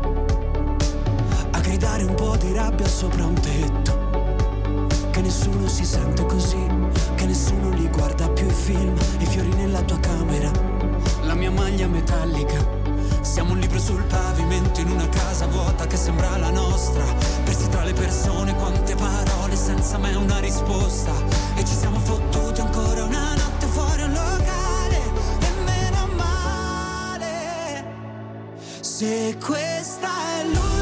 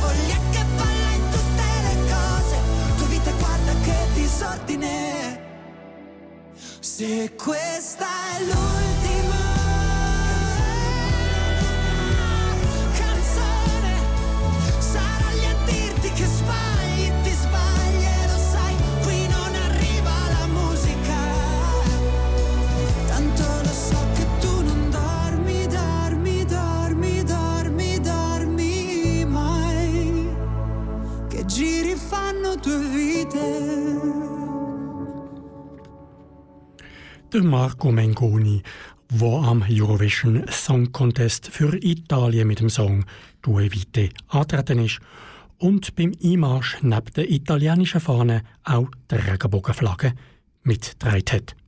Du hörst Queerbeat, ein Format von Queer Up Radio. Und in der verbliebenen Sendezeit darf ich auf drei Veranstaltungen hinweisen. Queer Event. Bereits zum siebten Mal präsentiert Freilichtspiel Mosek äh, ein ausgewähltes Programm. Nach dem letztjährigen Erfolg vom Musical Nonsense geht es im Musical heute Abend Lola Blau im Juni in die Welt vom Zweiten Weltkrieg. Das bekannte Stück vom Georg Kreisler hat nach der Uraufführung im Jahr 1971 einen großen Erfolg gefeiert und wird bis heute regelmäßig auf den verschiedensten Bühnen aufgeführt. Für das Freilichtspiel Mosek ist das Musical mit Erlaubnis vom Komponist umbearbeitet worden und begleitet einen queeren Verwandlungs Verwandlungskünstler durch die Wirren von der Nazizeit. Der Berner Simon Burkhalter ist Schauspieler, Sänger, Regisseur und künstlerischer Leiter von der Freilichtspiel Mosek. Im Stück Lola Blau spielt er zudem die Hauptrolle. Nachdem wir bereits vor rund drei Jahren hier bei Queer Up Radio über seine damalige Produktion berichtet haben, freut es mich, dass ich mich vor wenigen Tagen wieder mit dem Simon über sein aktuelles Stück Lola Blau ha können unterhalten. Und als erstes wollte ich vom Simon wissen, was ihn dazu bewogen hat, das Stück heute Abend Lola Blau auf die Bühne zu bringen. Die Idee, heute Abend Lola Blau auf die Bühne zu bringen, habe ich eigentlich schon länger, sicher seit vier, fünf Jahren. Und ich bin diesem Stück mal begegnet per Zufall. Lustigerweise hat es mir das auf Spotify vorgeschlagen. Und habe die Musik reingelassen und vom Titel her habe ich es natürlich kennt, aber dann die Musik gelassen und dachte, boah, so starke Texte, gute Songs, ähm, spannende Geschichte. Ja, und dann habe ich angefangen mit dem Verlag ein kehren und die haben ganz lange nicht wollen, weil es von einer Frau gespielt werden. Und glücklicherweise hat sich dann für uns glücklicherweise der Schweizer Verlag aufgelöst und hat es am Deutschen übergeben. Das hat uns dann die Möglichkeit gegeben, das Stück eben jetzt mit einem Mann zu besetzen. Und ich habe immer die Musik toll gefunden und die Geschichte an sich, habe aber immer auch ein bisschen gefunden, dass es ein bisschen veraltet ist. So ein bisschen diese Struktur gefunden, eigentlich muss man das Stück ein bisschen überarbeiten und dann wie noch eine Ebene mehr geben. Und eben, dass ein Mann, der muss flüchten im Zweiten Weltkrieg und dann so ein Dragstar wird, habe ich gefunden, das ist eigentlich ein spannendes Medium, aber es nochmal ein Thema auftut. Ähm, in einer Zeit, wo man das alles noch ganz anders hat wahrgenommen und das ist so wie der Grund, ich habe, es ist wirklich es ist einfach mal etwas sehr Spannendes und vor allem aber auch etwas komplett anderes als sonst. Wie würde Simon den Inhalt vom Stück kurz zusammenfassen? Im Stück heute Abend Lola Blau geht es um einen jungen Mann, der kurz davor steht, endlich seine Karriere als, als Bühnenkünstler zu starten. Und das wird dann aber verhindert durch eine Machtergreifung den Nationalsozialisten. Und er wird dann vertrieben in die Schweiz und tingelt dann um und in kleineren Bühnen und wird aber auch dort nicht geduldet und bekommt schlussendlich ein Visa für auf Amerika und dort schafft er es dann irgendwie gross rauszukommen. Und in Amerika wird er zum Star in einem Drag-Club und zerbricht aber schlussendlich auch an diesem Raum und merkt eigentlich, was bleibt schlussendlich, wenn man weg ist, das ist das familiäre Umfeld, das ist sind Menschen und die sind einfach nicht vorhanden. Und die Figur macht sich dann auch wieder auf den Weg zurück an den Ort, wo sie eigentlich vertrieben wurde nach Kriegsende und macht sich auf die Suche nach seinem Freund, weil der Freund, der die Hauptfigur hat, der ist verschollen im Zweiten Weltkrieg und die müssen ihre schwule Liebe im, im Untergrund ausleben und der Leo, der Freund, der ist verschwunden. Und das ist so ein bisschen der Rahmen, wo sich das Ganze davor abspielt. Das ist natürlich gespielt mit wahnsinnig viel Musik. Es ist wirklich eigentlich primär Musik, es ist sehr wenig gesprochener Text, es ist sehr berührend auch das Ganze. Und es passiert geht da ganz, ganz viel um, um, um Seelenzustände von dieser Figur. Also was macht, was macht so eine geheime Liebe, was macht eine Vertreibung mit mir, was macht Erfolg mit mir. Also es ist sehr, sehr ein farbiges Stück und durch das auch sehr, sehr schwierig, das irgendwie in eine, ja, in eine, in eine Inhaltsangabe zu packen. Der Simon hat es bereits erwähnt. Im Original von George oder Georg Kreisler wird die Hauptrolle von einer Frau gespielt. In der aktuellen Fassung spielt hingegen der Simon die Rolle von Lola Blau. Was für einen Einfluss aufs Stück hat die Adaption? Unsere Veränderung, oder besser gesagt, unser Eingriff ins Stück ist ja eigentlich nicht so groß. Prinzipiell, wir besetzen einfach eine Frauenrolle mit einem Mann. Und wir haben uns aber auch vorgenommen, dass wir keine Texte ändern wollen. Und das ist das ganz etwas Spannendes geworden, weil es natürlich jetzt das, dass ein Mann ist, wo die Lola Blau als Kunstfigur hat, gibt es uns noch viel, viel mehr die Möglichkeit, hinter zu schauen. Hinter dran zu schauen, hinter einem Künstler, was passiert abseits von dem Glamour, von dem Rampenlicht. Und das ist etwas, wo sicher unsere Umsetzung noch viel, viel mehr rausstreicht und auch ganz, ganz andere Möglichkeiten gibt, mit dem zu spielen, weil es natürlich auch optisch so Welten sind. Wir haben die Showwelt mit Drag und, und Crossdressing und, und so Geschichten und hat gleichzeitig aber hinter der Bühne die Welt von dem, von dem desorientierten Mann in diesen Wirren vom Zweiten Weltkrieg und auf der Suche nach seinem Freund. Das hat sicher auch so ein bisschen Stück, sage jetzt mal, in eine Richtung getrieben, die einfach auch noch viel dichter wird und viel interessanter. Lola Blau ist nicht die erste Frauenrolle von Simon Burkhalter. Mir hat darum Wunder was die grössten Herausforderungen bei der Verkörperung von einer weiblich gelesenen Person sind.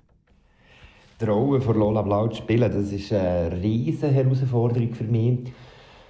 Zum einen, weil es so viele Schichten hat, es geht durch alle emotionalen Zustände durch, was natürlich spannend ist als, als Darsteller. Aber die Schwierigkeit an dieser Rolle ist, dass die Lola Blau selber auch immer wieder verschiedene Frauenrollen einnimmt. Und dort die richtige Dosis zu finden von dieser Frauenrolle packen und irgendwie spielen, im Sinn von Leben. Und gleichzeitig aber immer das, das Kabarettistische auch im Auge zu haben, dass ja das auch für die eigentliche Figur eine Persiflage ist, das finde ich eine grosse Herausforderung. Und das mit dem zu spielen, dass man die, die Frauenfiguren, die in diesem Stück vorkommen, die Lola Blau steigt ja immer auch wieder in Figuren rein, in eine, so in eine ehemalige Nazi-Frau zum Beispiel, in eine reiche Dame, in eine, und, und, und die, die zu packen und, und in einen, einen Bewegungsfluss zu bringen, das finde ich eine grosse Herausforderung, dass es nicht einfach nur plakativ ist, sondern auch irgendwie interessant für den Zuschauer und nicht immer die gleichen Bewegungsmuster und, und Geschichten. Und das ist eine grosse Herausforderung, wenn man als Mann so eine Frauenrolle spielt, ähm, dass man nicht in Klischees geht, sondern wie versucht, auch die Rolle wirklich frisch anzugehen und zu lesen und zu schauen, okay, was macht es mit mir, ohne dass ich da jetzt schon weiss nicht was für vorgefertigte Muster einfach reproduzieren Gibt es Gemeinsamkeiten zwischen Lola Blau und der Person Simon Burkhalter? Oder anders gefragt, was verbindet der Simon mit dem Stück? Also mir persönlich verbindet einiges mit der Figur Lola Blau und das ist halt so das Spannende bei dieser Produktion, dass es natürlich zum Teil sehr nach ist. Aber die Idee von der Hauptfigur, einfach sich gar nicht um Politik zu kümmern und um äußere Umstände und einfach Kunst zu machen und Geschichten zu erzählen und, und, und zu unterhalten, das ist mir sehr nach. Und auch der Preis, den man dafür muss zahlen muss, wenn man sein komplettes Leben sag jetzt mal, im Theater widmet, dass das einfach auch ja, dunkle Seiten hat. Das ist ja auch selbstverständlich. Und ich glaube, das verbindet mich schon sehr stark mit dieser Figur. Dass es eben, ja, so die unabdingbare Liebe für die Bühne und halt das Kreuz zu tragen, weil es dann halt auch die negativen Sachen mit sich bringt. Und das ist auch etwas, wo sehr stark ist in diesem Stück prinzipiell. Und ich finde es natürlich schon spannend, etwas zu spielen, wo, wo sehr auch mit einem selber verhängt ist, weil man auch nochmal ganz anders auf Emotionen, auf, auf Seelenzustände im Spielen schlussendlich auch kann zurückgreifen kann. Soll das Stück auch eine Botschaft aussenden? Und wenn ja, was für eine? Die Frage, ob das Stück eine Botschaft vermitteln soll, das finde ich immer so ein, zweischneidiges Schwert, weil grundsätzlich finde ich, dass Theater nicht da ist, um die Leute zu erziehen, sondern einfach um so ein bisschen, ein Anstöße geben irgendwie. Ähm, ich glaube aber eine Botschaft, oder eine sehr wichtige Botschaft von diesem Stück, oder auch durch das wir das natürlich gedreht haben, schlussendlich jetzt auch, es zeigt schlussendlich einfach einen Mensch. Und es zeigt einfach einen Mensch mit seinen Seelenzuständen, mit seinen Freuden, mit seinen Ängsten. Und es ist völlig egal, ob das jetzt eine Frau ist wie im Original, es ist völlig egal, ob das jetzt ein Mann ist in unserer Fassung, es ist gleich ist es ein Schwule wie bei uns oder nicht. Also, ich finde, es ist etwas sehr Allgemeingültiges, wo es einfach darum geht, dass jeder Mensch, egal wie schimmernd das er vorne ist, einfach auch, auch Abgründe hat. Und das finde ich ganz etwas Spannendes, dass es schlussendlich auch so ein bisschen auf die Formel zurückgeht. Wir sind wirklich alle gleich und kennen ist gleicher. Und das finde ich sehr eine schöne Aussage. Der Austragungsort der Freilichtspielmusik liegt auf einem Hügel mitten im Emmental. Bereits bei früheren Produktionen hat es queere Elemente gegeben. Wie kommen die Themen im ländlichen Publikum so an? Es ist natürlich immer ein Risiko, wenn man jetzt bei etwas wie bei dieser Freilichtspielmusik, was es seit 27 Jahren gibt und sehr mit dem Ort und Heimat und so, so ein bisschen ähm, verbunden sind, moderne Elemente reinbringt. Ich bin aber überzeugt, dass eben gerade genau an diesen Orten es spannend ist, so ein Spannungsfeld aufzubauen und auch mit, mit Stücken zu kommen, die man vielleicht nicht erwartet. Wir haben ja in der Corona- Zeit dann äh, Woody Allen sie Midsummer Night Sex Comedy gemacht. Stück, das nur um Sex geht und haben mit dem eine ganze Saison Tränke gefüllt. Und das finde ich etwas Schönes. Das grundsätzlich finde ich die ganze Thematik, kann man jetzt das im Emmental spielen oder ist das nicht viel zu gewagt? Finde ich eigentlich prinzipiell kann man alles spielen. Die Frage ist mehr, wie bewirbst du es, dass die Leute hochkommen? Weil, was wir wirklich festgestellt haben, ist, wenn die Leute mal da sind und im Publikum hocken, dann lassen sie sich überzeugen von dem, was vorne auf der Bühne ist. Und das einfach prinzipiell, glaube ich, sehr überzeugend ist, was wir dort oben machen. Das darf man, glaube ich, schon sagen. Ähm, aber es ist natürlich immer ein Wagnis, solche Stücke zu programmieren. Und ich schaue natürlich auch immer, dass es ein bisschen hat, wieder mit Heimatstücken. Wir spielen ja dann als zweites Stück Franz Schneiders Geld und Geist, etwas, wo wir grosse Filme machen, Franz Schneider geht, wo sicher so ein bisschen eine sicherere Bank ist, rein von der Thematik her. Und finde aber eben, dann, dann braucht es unbedingt auch ein Gegengewicht. Und es braucht unbedingt auch ein Gegengewicht bei so grossen Sachen wie diesen Freilichtspielmusik, die so viele Zuschauer auch brauchen, für auch ein anderes Publikum anzusprechen. Weil ich glaube einfach auch, dass jüngere Leute oder vielleicht so ein, ein urbaneres Publikum vielleicht andere Ideen haben, was sie beschäftigt, was sie spannend finden und auf der Bühne sehen. Und aus diesem Grund finde ich, dass es durchaus Platz hat und es ist auch schön zu sehen, dass es eben wirklich auch funktioniert. Nach sieben Jahren als künstlicher Leiter, als künstlerischer Leiter natürlich, von der Freilichtspiel zieht Simon nach ähm, Ende dieser Saison an andere Orte. Gibt es trotzdem auch in Zukunft die Möglichkeit, das kreative Schaffen von Simon Burkhalter zu erleben? Genau, also die Saison jetzt heuer ist jetzt meine letzte Saison als aktiver Ausführender, als Spieler, Regisseur, Bühnenbildner. Und ich werde ab nächstes Jahr noch künstlerische Leitung machen und einfach im Hintergrund noch ein bisschen tätig sein und die Geschicke führen und Programmation machen. Aber ich, habe gemerkt, es muss jetzt mal weitergehen. Es braucht andere Geschichten, die mich interessieren. Sachen Musiktheater. Ich werde äh, jetzt über den Winter im Theater Biel Solothurn in der Uraufführung von der Heidi-Oper auf der Bühne stehen. Nächstes Jahr inszeniere ich Gartenoper Langenthal, geht dann weiter und werde das Schlossfestspiel in Werdenberg in St. Gallen inszenieren. Also es gibt sicher noch ganz, ganz viele Möglichkeiten, meine Arbeiten zu sehen und ich höre nicht auf, im Gegenteil. Aber es wird halt ein bisschen nationaler und ein bisschen grösser und es ist ja auch spannend, sich da immer wieder neue Herausforderungen auch zu stellen, wo man dann selber auch dran immer wieder wachsen kann. Wir werden also auch in Zukunft immer wieder mal vom Simon Burkhalter hören. Soweit das Gespräch mit dem Simon, der momentan künstlerischer Leiter von der Freilichtspiel Mosek ist und im Stück Heute Abend Lola Blau die Hauptrolle spielt. Das Musical wird vom 14. bis 28. Juni jeweils am Viertel ab 8 Uhr aufgeführt. Am 16. Juni organisiert Queer Bern einen gemeinsamen Besuch von heute Abend Lola Blau, inklusive einer Führung mit dem Simon Burkhalter hinter die Kulisse. Mehr Infos zum Stück gibt es im Internet und unter freilichtspielemusik.ch. Und das Programm von Hab Queer Bern findest du unter habqueerbern.ch.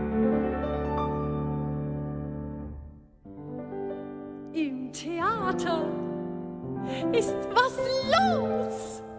Egal, was die von mir wollen, ich sage ihnen ja. Im Theater ist was los. Ich gehe hinein und die Gänsehaut ist schon da. Man braucht immer neue hübsche Mädchen, als Julia, als Ophelia, als Gretchen. Im Theater ist da was los. Ich weiß nicht, wie man einen anderen Beruf haben kann. Musik, der Geruch, der Applaus, da ist schon was dran. Die Leute, die Lichter, die inspirierten Dichter. Und jeder Kuss wird 20 Mal geprobt.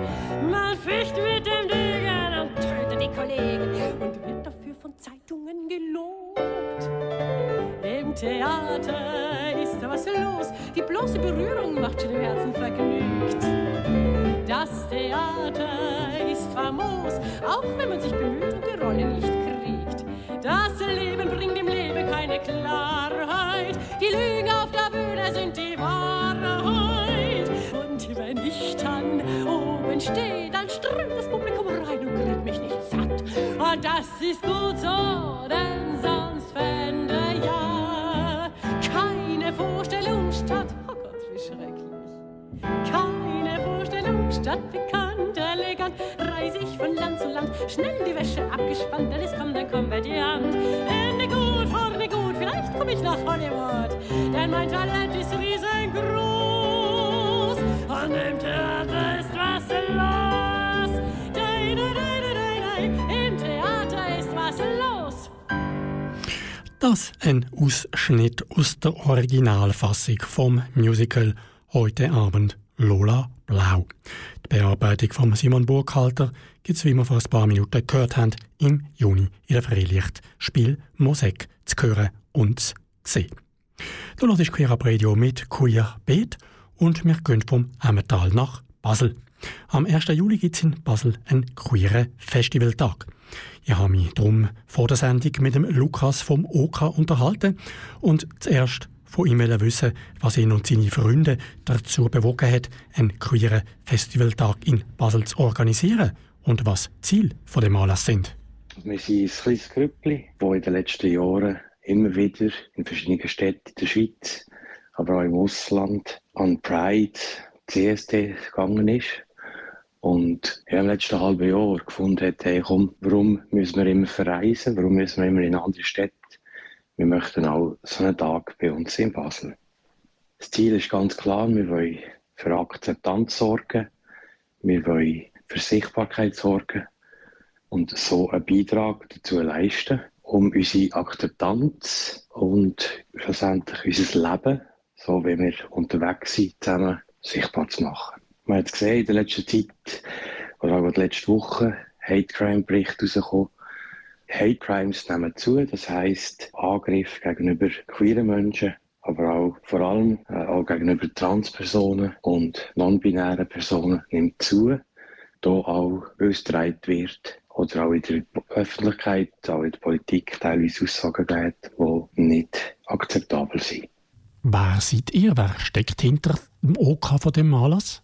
Wir sind ein bunt gemischtes Trüppli von sechs Menschen, die sich untereinander äh, kennt, die in verschiedenen Konstellationen zusammen schon sehr viel dürfen erleben Und wir haben uns zusammengesetzt und haben gesagt, wir möchten etwas organisieren. Wir möchten hier in Basel einen queeren Festivaltag machen, um so unsere Sichtbarkeit zu steigern.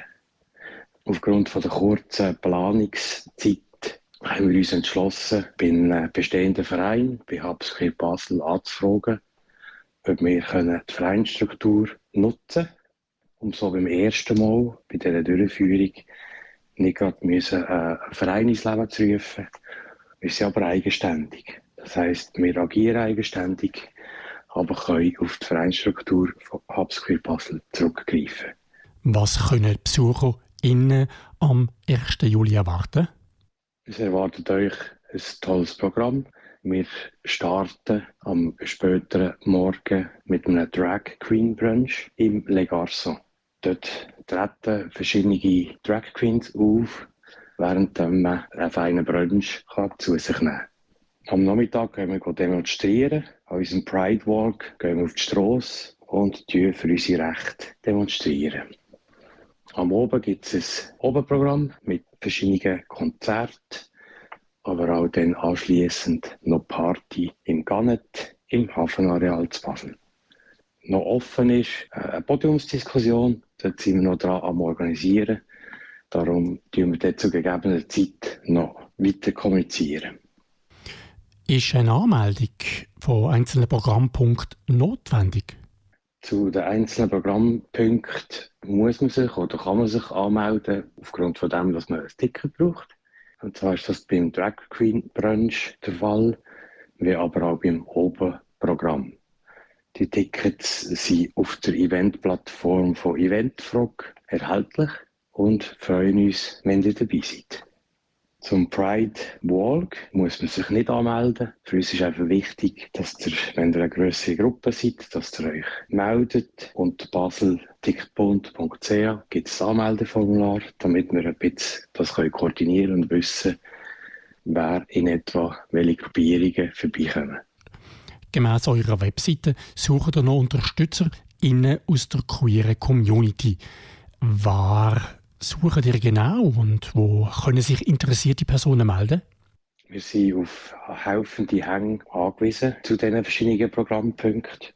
Als Beispiel beim Pride Walk brauchen wir Menschen, die mit einem gelben Warngilet rumlaufen und schauen, dass alles mit rechten Dingen zu und her geht. Aber wir sind natürlich auch offen für Inputs, Anmerkungen, Ergänzungen. Und wir würden uns freuen, wenn sich Interessierte unter der E-Mail-Adresse info at baselticketbund.ch melden. Und zum Schluss, wo gibt es weitere Informationen zu Basel Tickt?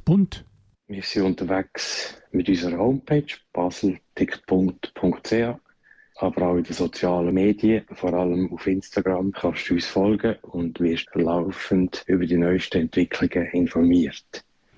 Ich habe mich mit dem Lukas unterhalten. Er ist Mitinitiator vom Queeren Festivaltag, der am 1. Juli in Basel stattfinden wird. Ja, und von Basel gehen wir jetzt nach Bern. Queer Up Radio. Bereits in der Sendung von Ende Januar habe ich mich mit dem Nick Eugster, Kommunikationsverantwortlichen von den Eurogames und der Bern Pride, unterhalten. In der Zwischenzeit ist einiges passiert und es freut mich, dass uns der Nick in der heutigen Sendung wiederum für Antworten auf ein paar Fragen zur Verfügung steht. Hallo Nick. Sali Alex. Nick, seit ein paar Tagen ist ein grosser Teil vom Programm der Eurogames bzw. der Bandbreite bekannt. Was sind die wichtigsten Eckpunkte vom Programm? Ja, wir haben zwar schon fast 95% vom Programm zusammen, kommunizieren jetzt aber fängt nach und nach die Programmpunkte. Am letzten Mittwoch sind mal die Hauptacts bekannt gegeben worden, die dann am Samstagnachmittag und Abend vom 29. Juli auf dem Bundesplatz auftreten, also im grossen Bern Pride Fest und zugleich der Abschlussveranstaltung der Eurogames. Auf was für musikalische Acts dürfen wir uns denn freuen? Also, der, der Samstagnachmittag fängt ja eigentlich mit der Demo an, die um zwei, halb drei im Bankdorf zu Bern startet und dann durch die Altstadt zum Bundesplatz geht. Ab auf die vier ist man dann dort vor dem Bundeshaus und dann geht es zuerst mal los mit Reden und so. Da kommt auch in der nächsten Woche dann noch mehr dazu raus.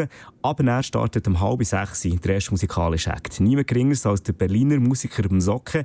Er macht Reggae Dancehall, also Musikstil, der eher für Homo- und Transphobie bekannt ist und dem entgegnet er sehr erfolgreich mit seinem Sound. Nachher halb sieben am Abend ist die Paprika auf der Bühne. Sie hat 2018 mal das Heaven Drag Race gewonnen und ist seither erfolgreich auf allen Bühnen in der Schweiz und auch im näheren Russland. Am 4. ab 7. Uhr auf der grossen Bundesplatzbühne der Nemo. Das muss man kaum vorstellen. Kennt man von Hits wie «Kein Bock» oder «Du». Und dann freuen wir uns auf einen Auftritt von Naomi Larenne um halb neun am Abend. Wir tanzen mit heissen R&B-Rhythmen in die Sommernacht hinein. Vor und nach der Demo ist die Community außerdem auf dem Münster- und Bundesplatz präsent. Was erwartet hier das Publikum? Es gibt nach wie vor das Village auf dem Münsterplatz und der Münsterplattform. Ab Mittwoch, 26. Juli, ist ja dort das Eurogames Village. Das heisst, dort hat es Bühne, dort hat es äh, Festwirtschaft, Barbetrieb etc. Und am Samstag, 29. Juli, also dann, wenn Bern Pride ist, gibt es auf dem Münsterplatz und der Münsterplattform Programm. Allerdings viel weniger. Wir probieren es wirklich so ein bisschen zu einem eher ruhigen Ecke zu machen, insbesondere für Familien oder Menschen, die eher Probleme haben mit lauten Sachen, mit engen Orten dann kann man dort ausweichen, kann dort eben auch gute Pride-Zeit nachher beim Münsterplatz und auf der Münsterplattform haben. Ja, du hast es gerade schon erwähnt. Die Eurogames beginnen bereits am Mittwoch, am 26. Juli. Und wie gesagt, gibt es neben den sportlichen Aktivitäten auch ein Rahmenprogramm. Kannst du uns auch hier ein paar Müsterli aus dem Programm verraten? Ja genau, es hat auf der Münsterplattform auch eine Bühne und dort gibt es schon recht coole Konzerte. Äh, Mittwoch, Donnerstag und Freitag. Wir haben Diskussionsrunden, wir haben DJs, die dort auftreten, Tracks und so weiter. Also es lohnt sich schon ab Mittwoch dauernd äh, beim Münsterplatz und bei der Münsterplattform vorbeizukommen. Natürlich auch mit Barbetrieb, mit Foodtrucks und so weiter. Es wird ein wirklich schöner Ort sein in dieser letzten Juliwoche, wo man den Sommer in Bern so richtig geniessen kann. Du hast bereits beim Gespräch im Januar erwähnt, dass bei einzelnen Sportarten die verfügbaren Plätze schon vergeben sind. Wie sieht die Situation bezüglich der Anmeldung aktuell aus? Ja, insgesamt werden ja um die 25 Sportarten angeboten und besonders beliebt sind Badminton, Volleyball und Schwimmen. Bei Badminton und Volleyball sind schon erste Leistungsklassen geschlossen, gleich auch beim Schwimmen. Dort gibt es sehr viele TeilnehmerInnen und auch Timed Hiking, wo in Bern zum ersten Mal angeboten wird, ist schon fast ausgebucht. Kann man sich auch kurzfristig noch anmelden? Oder wann ist Anmeldeschluss? Ja, ich würde es nicht anraten. Bei der Mannschaftssportart ist es so, dort müssen wir irgendwann das Turnierprogramm machen. Also wissen, wie viele Mannschaften wir haben. Darum müssen wir dort Ende Mai schon eine Deadline machen. Bei der Individualsportart ist es noch etwas anderes. Dort wird man sich noch eher können, kurzfristig anmelden sofern es halt einfach noch Platz hat. Also es ratet sich jetzt schon mal durchzuschauen, was habe ich Lust, wo möchte ich mitmachen und sich dann anmelden auf eurogames2023.ch. Ja, während der Eurogames benötigen viele queere Menschen aus ganz Europa eine Übernachtungsmöglichkeit. Mit einem sogenannten Hosted Housing stellen Menschen in und um Bern ihr Gästezimmer oder ihre Wohnung für die Übernachtungen von AthletInnen zur Verfügung. Habt ihr schon genügend Unterkünfte oder braucht es noch weitere Angebote?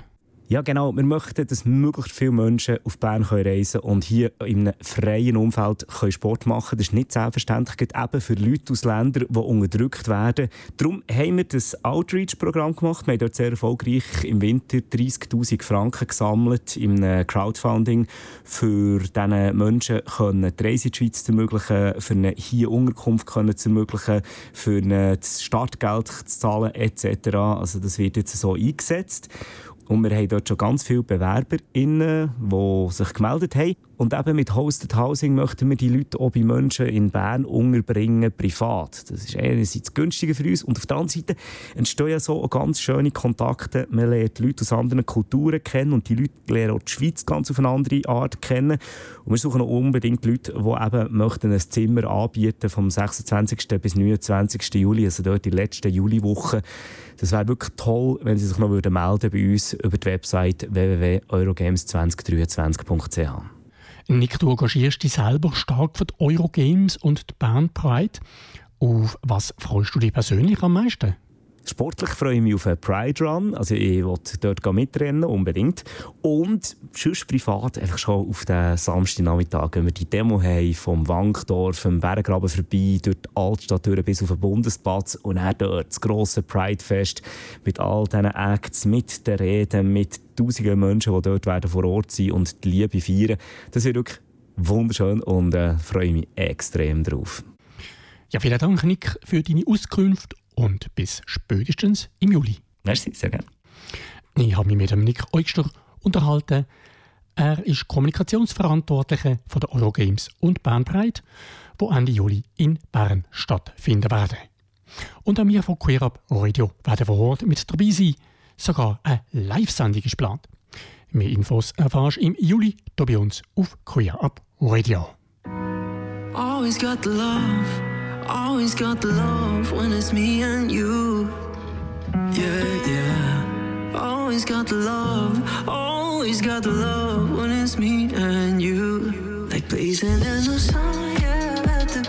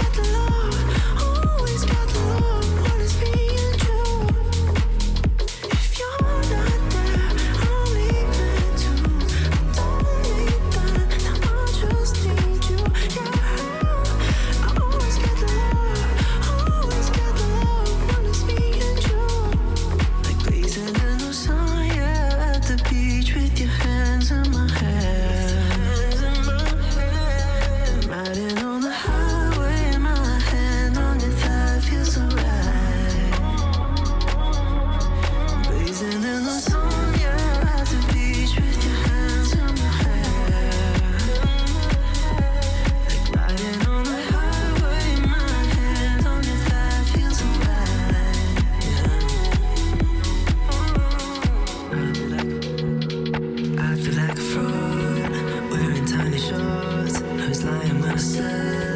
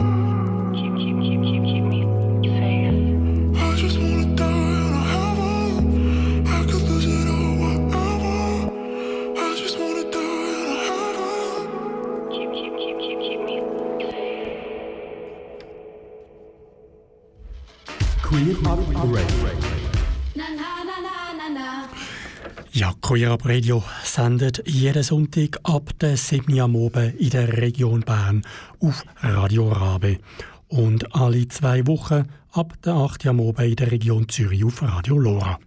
Sowie jeweils am vierten Dienstag vom Monat in den Regionen Olten, Aarau, Baden auf Radiokanal K. Alle Sendungen sind außerdem im Livestream auf radio.grenzenlos.ch zu hören und kannst auf unserer Webseite queerupradio.ch nachhören.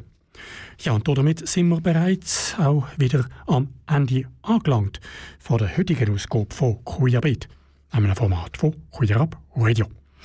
Und ich würde mich freuen, wenn du auch das nächste Mal wieder bei uns reinhörst. Auf Kanal K geht es jetzt dann gerade weiter mit Kompass. Die erste Stunde Radio Krug auf Serbisch und dann eine Stunde Radio Krüma auf Griechisch. Und am 9. geht es in die achte Runde von Finta View. Die heutige Gästin ist die SRF 3 Radiomoderatorin Celine Verdelis.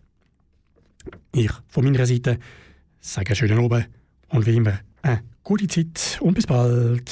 Am Mikrofon verabschiedet sich der Alex, Alex Meyer. Das ist ein Kanal K Podcast. Jederzeit zum Nachhören auf kanalk.ch oder auf deinem Podcast App.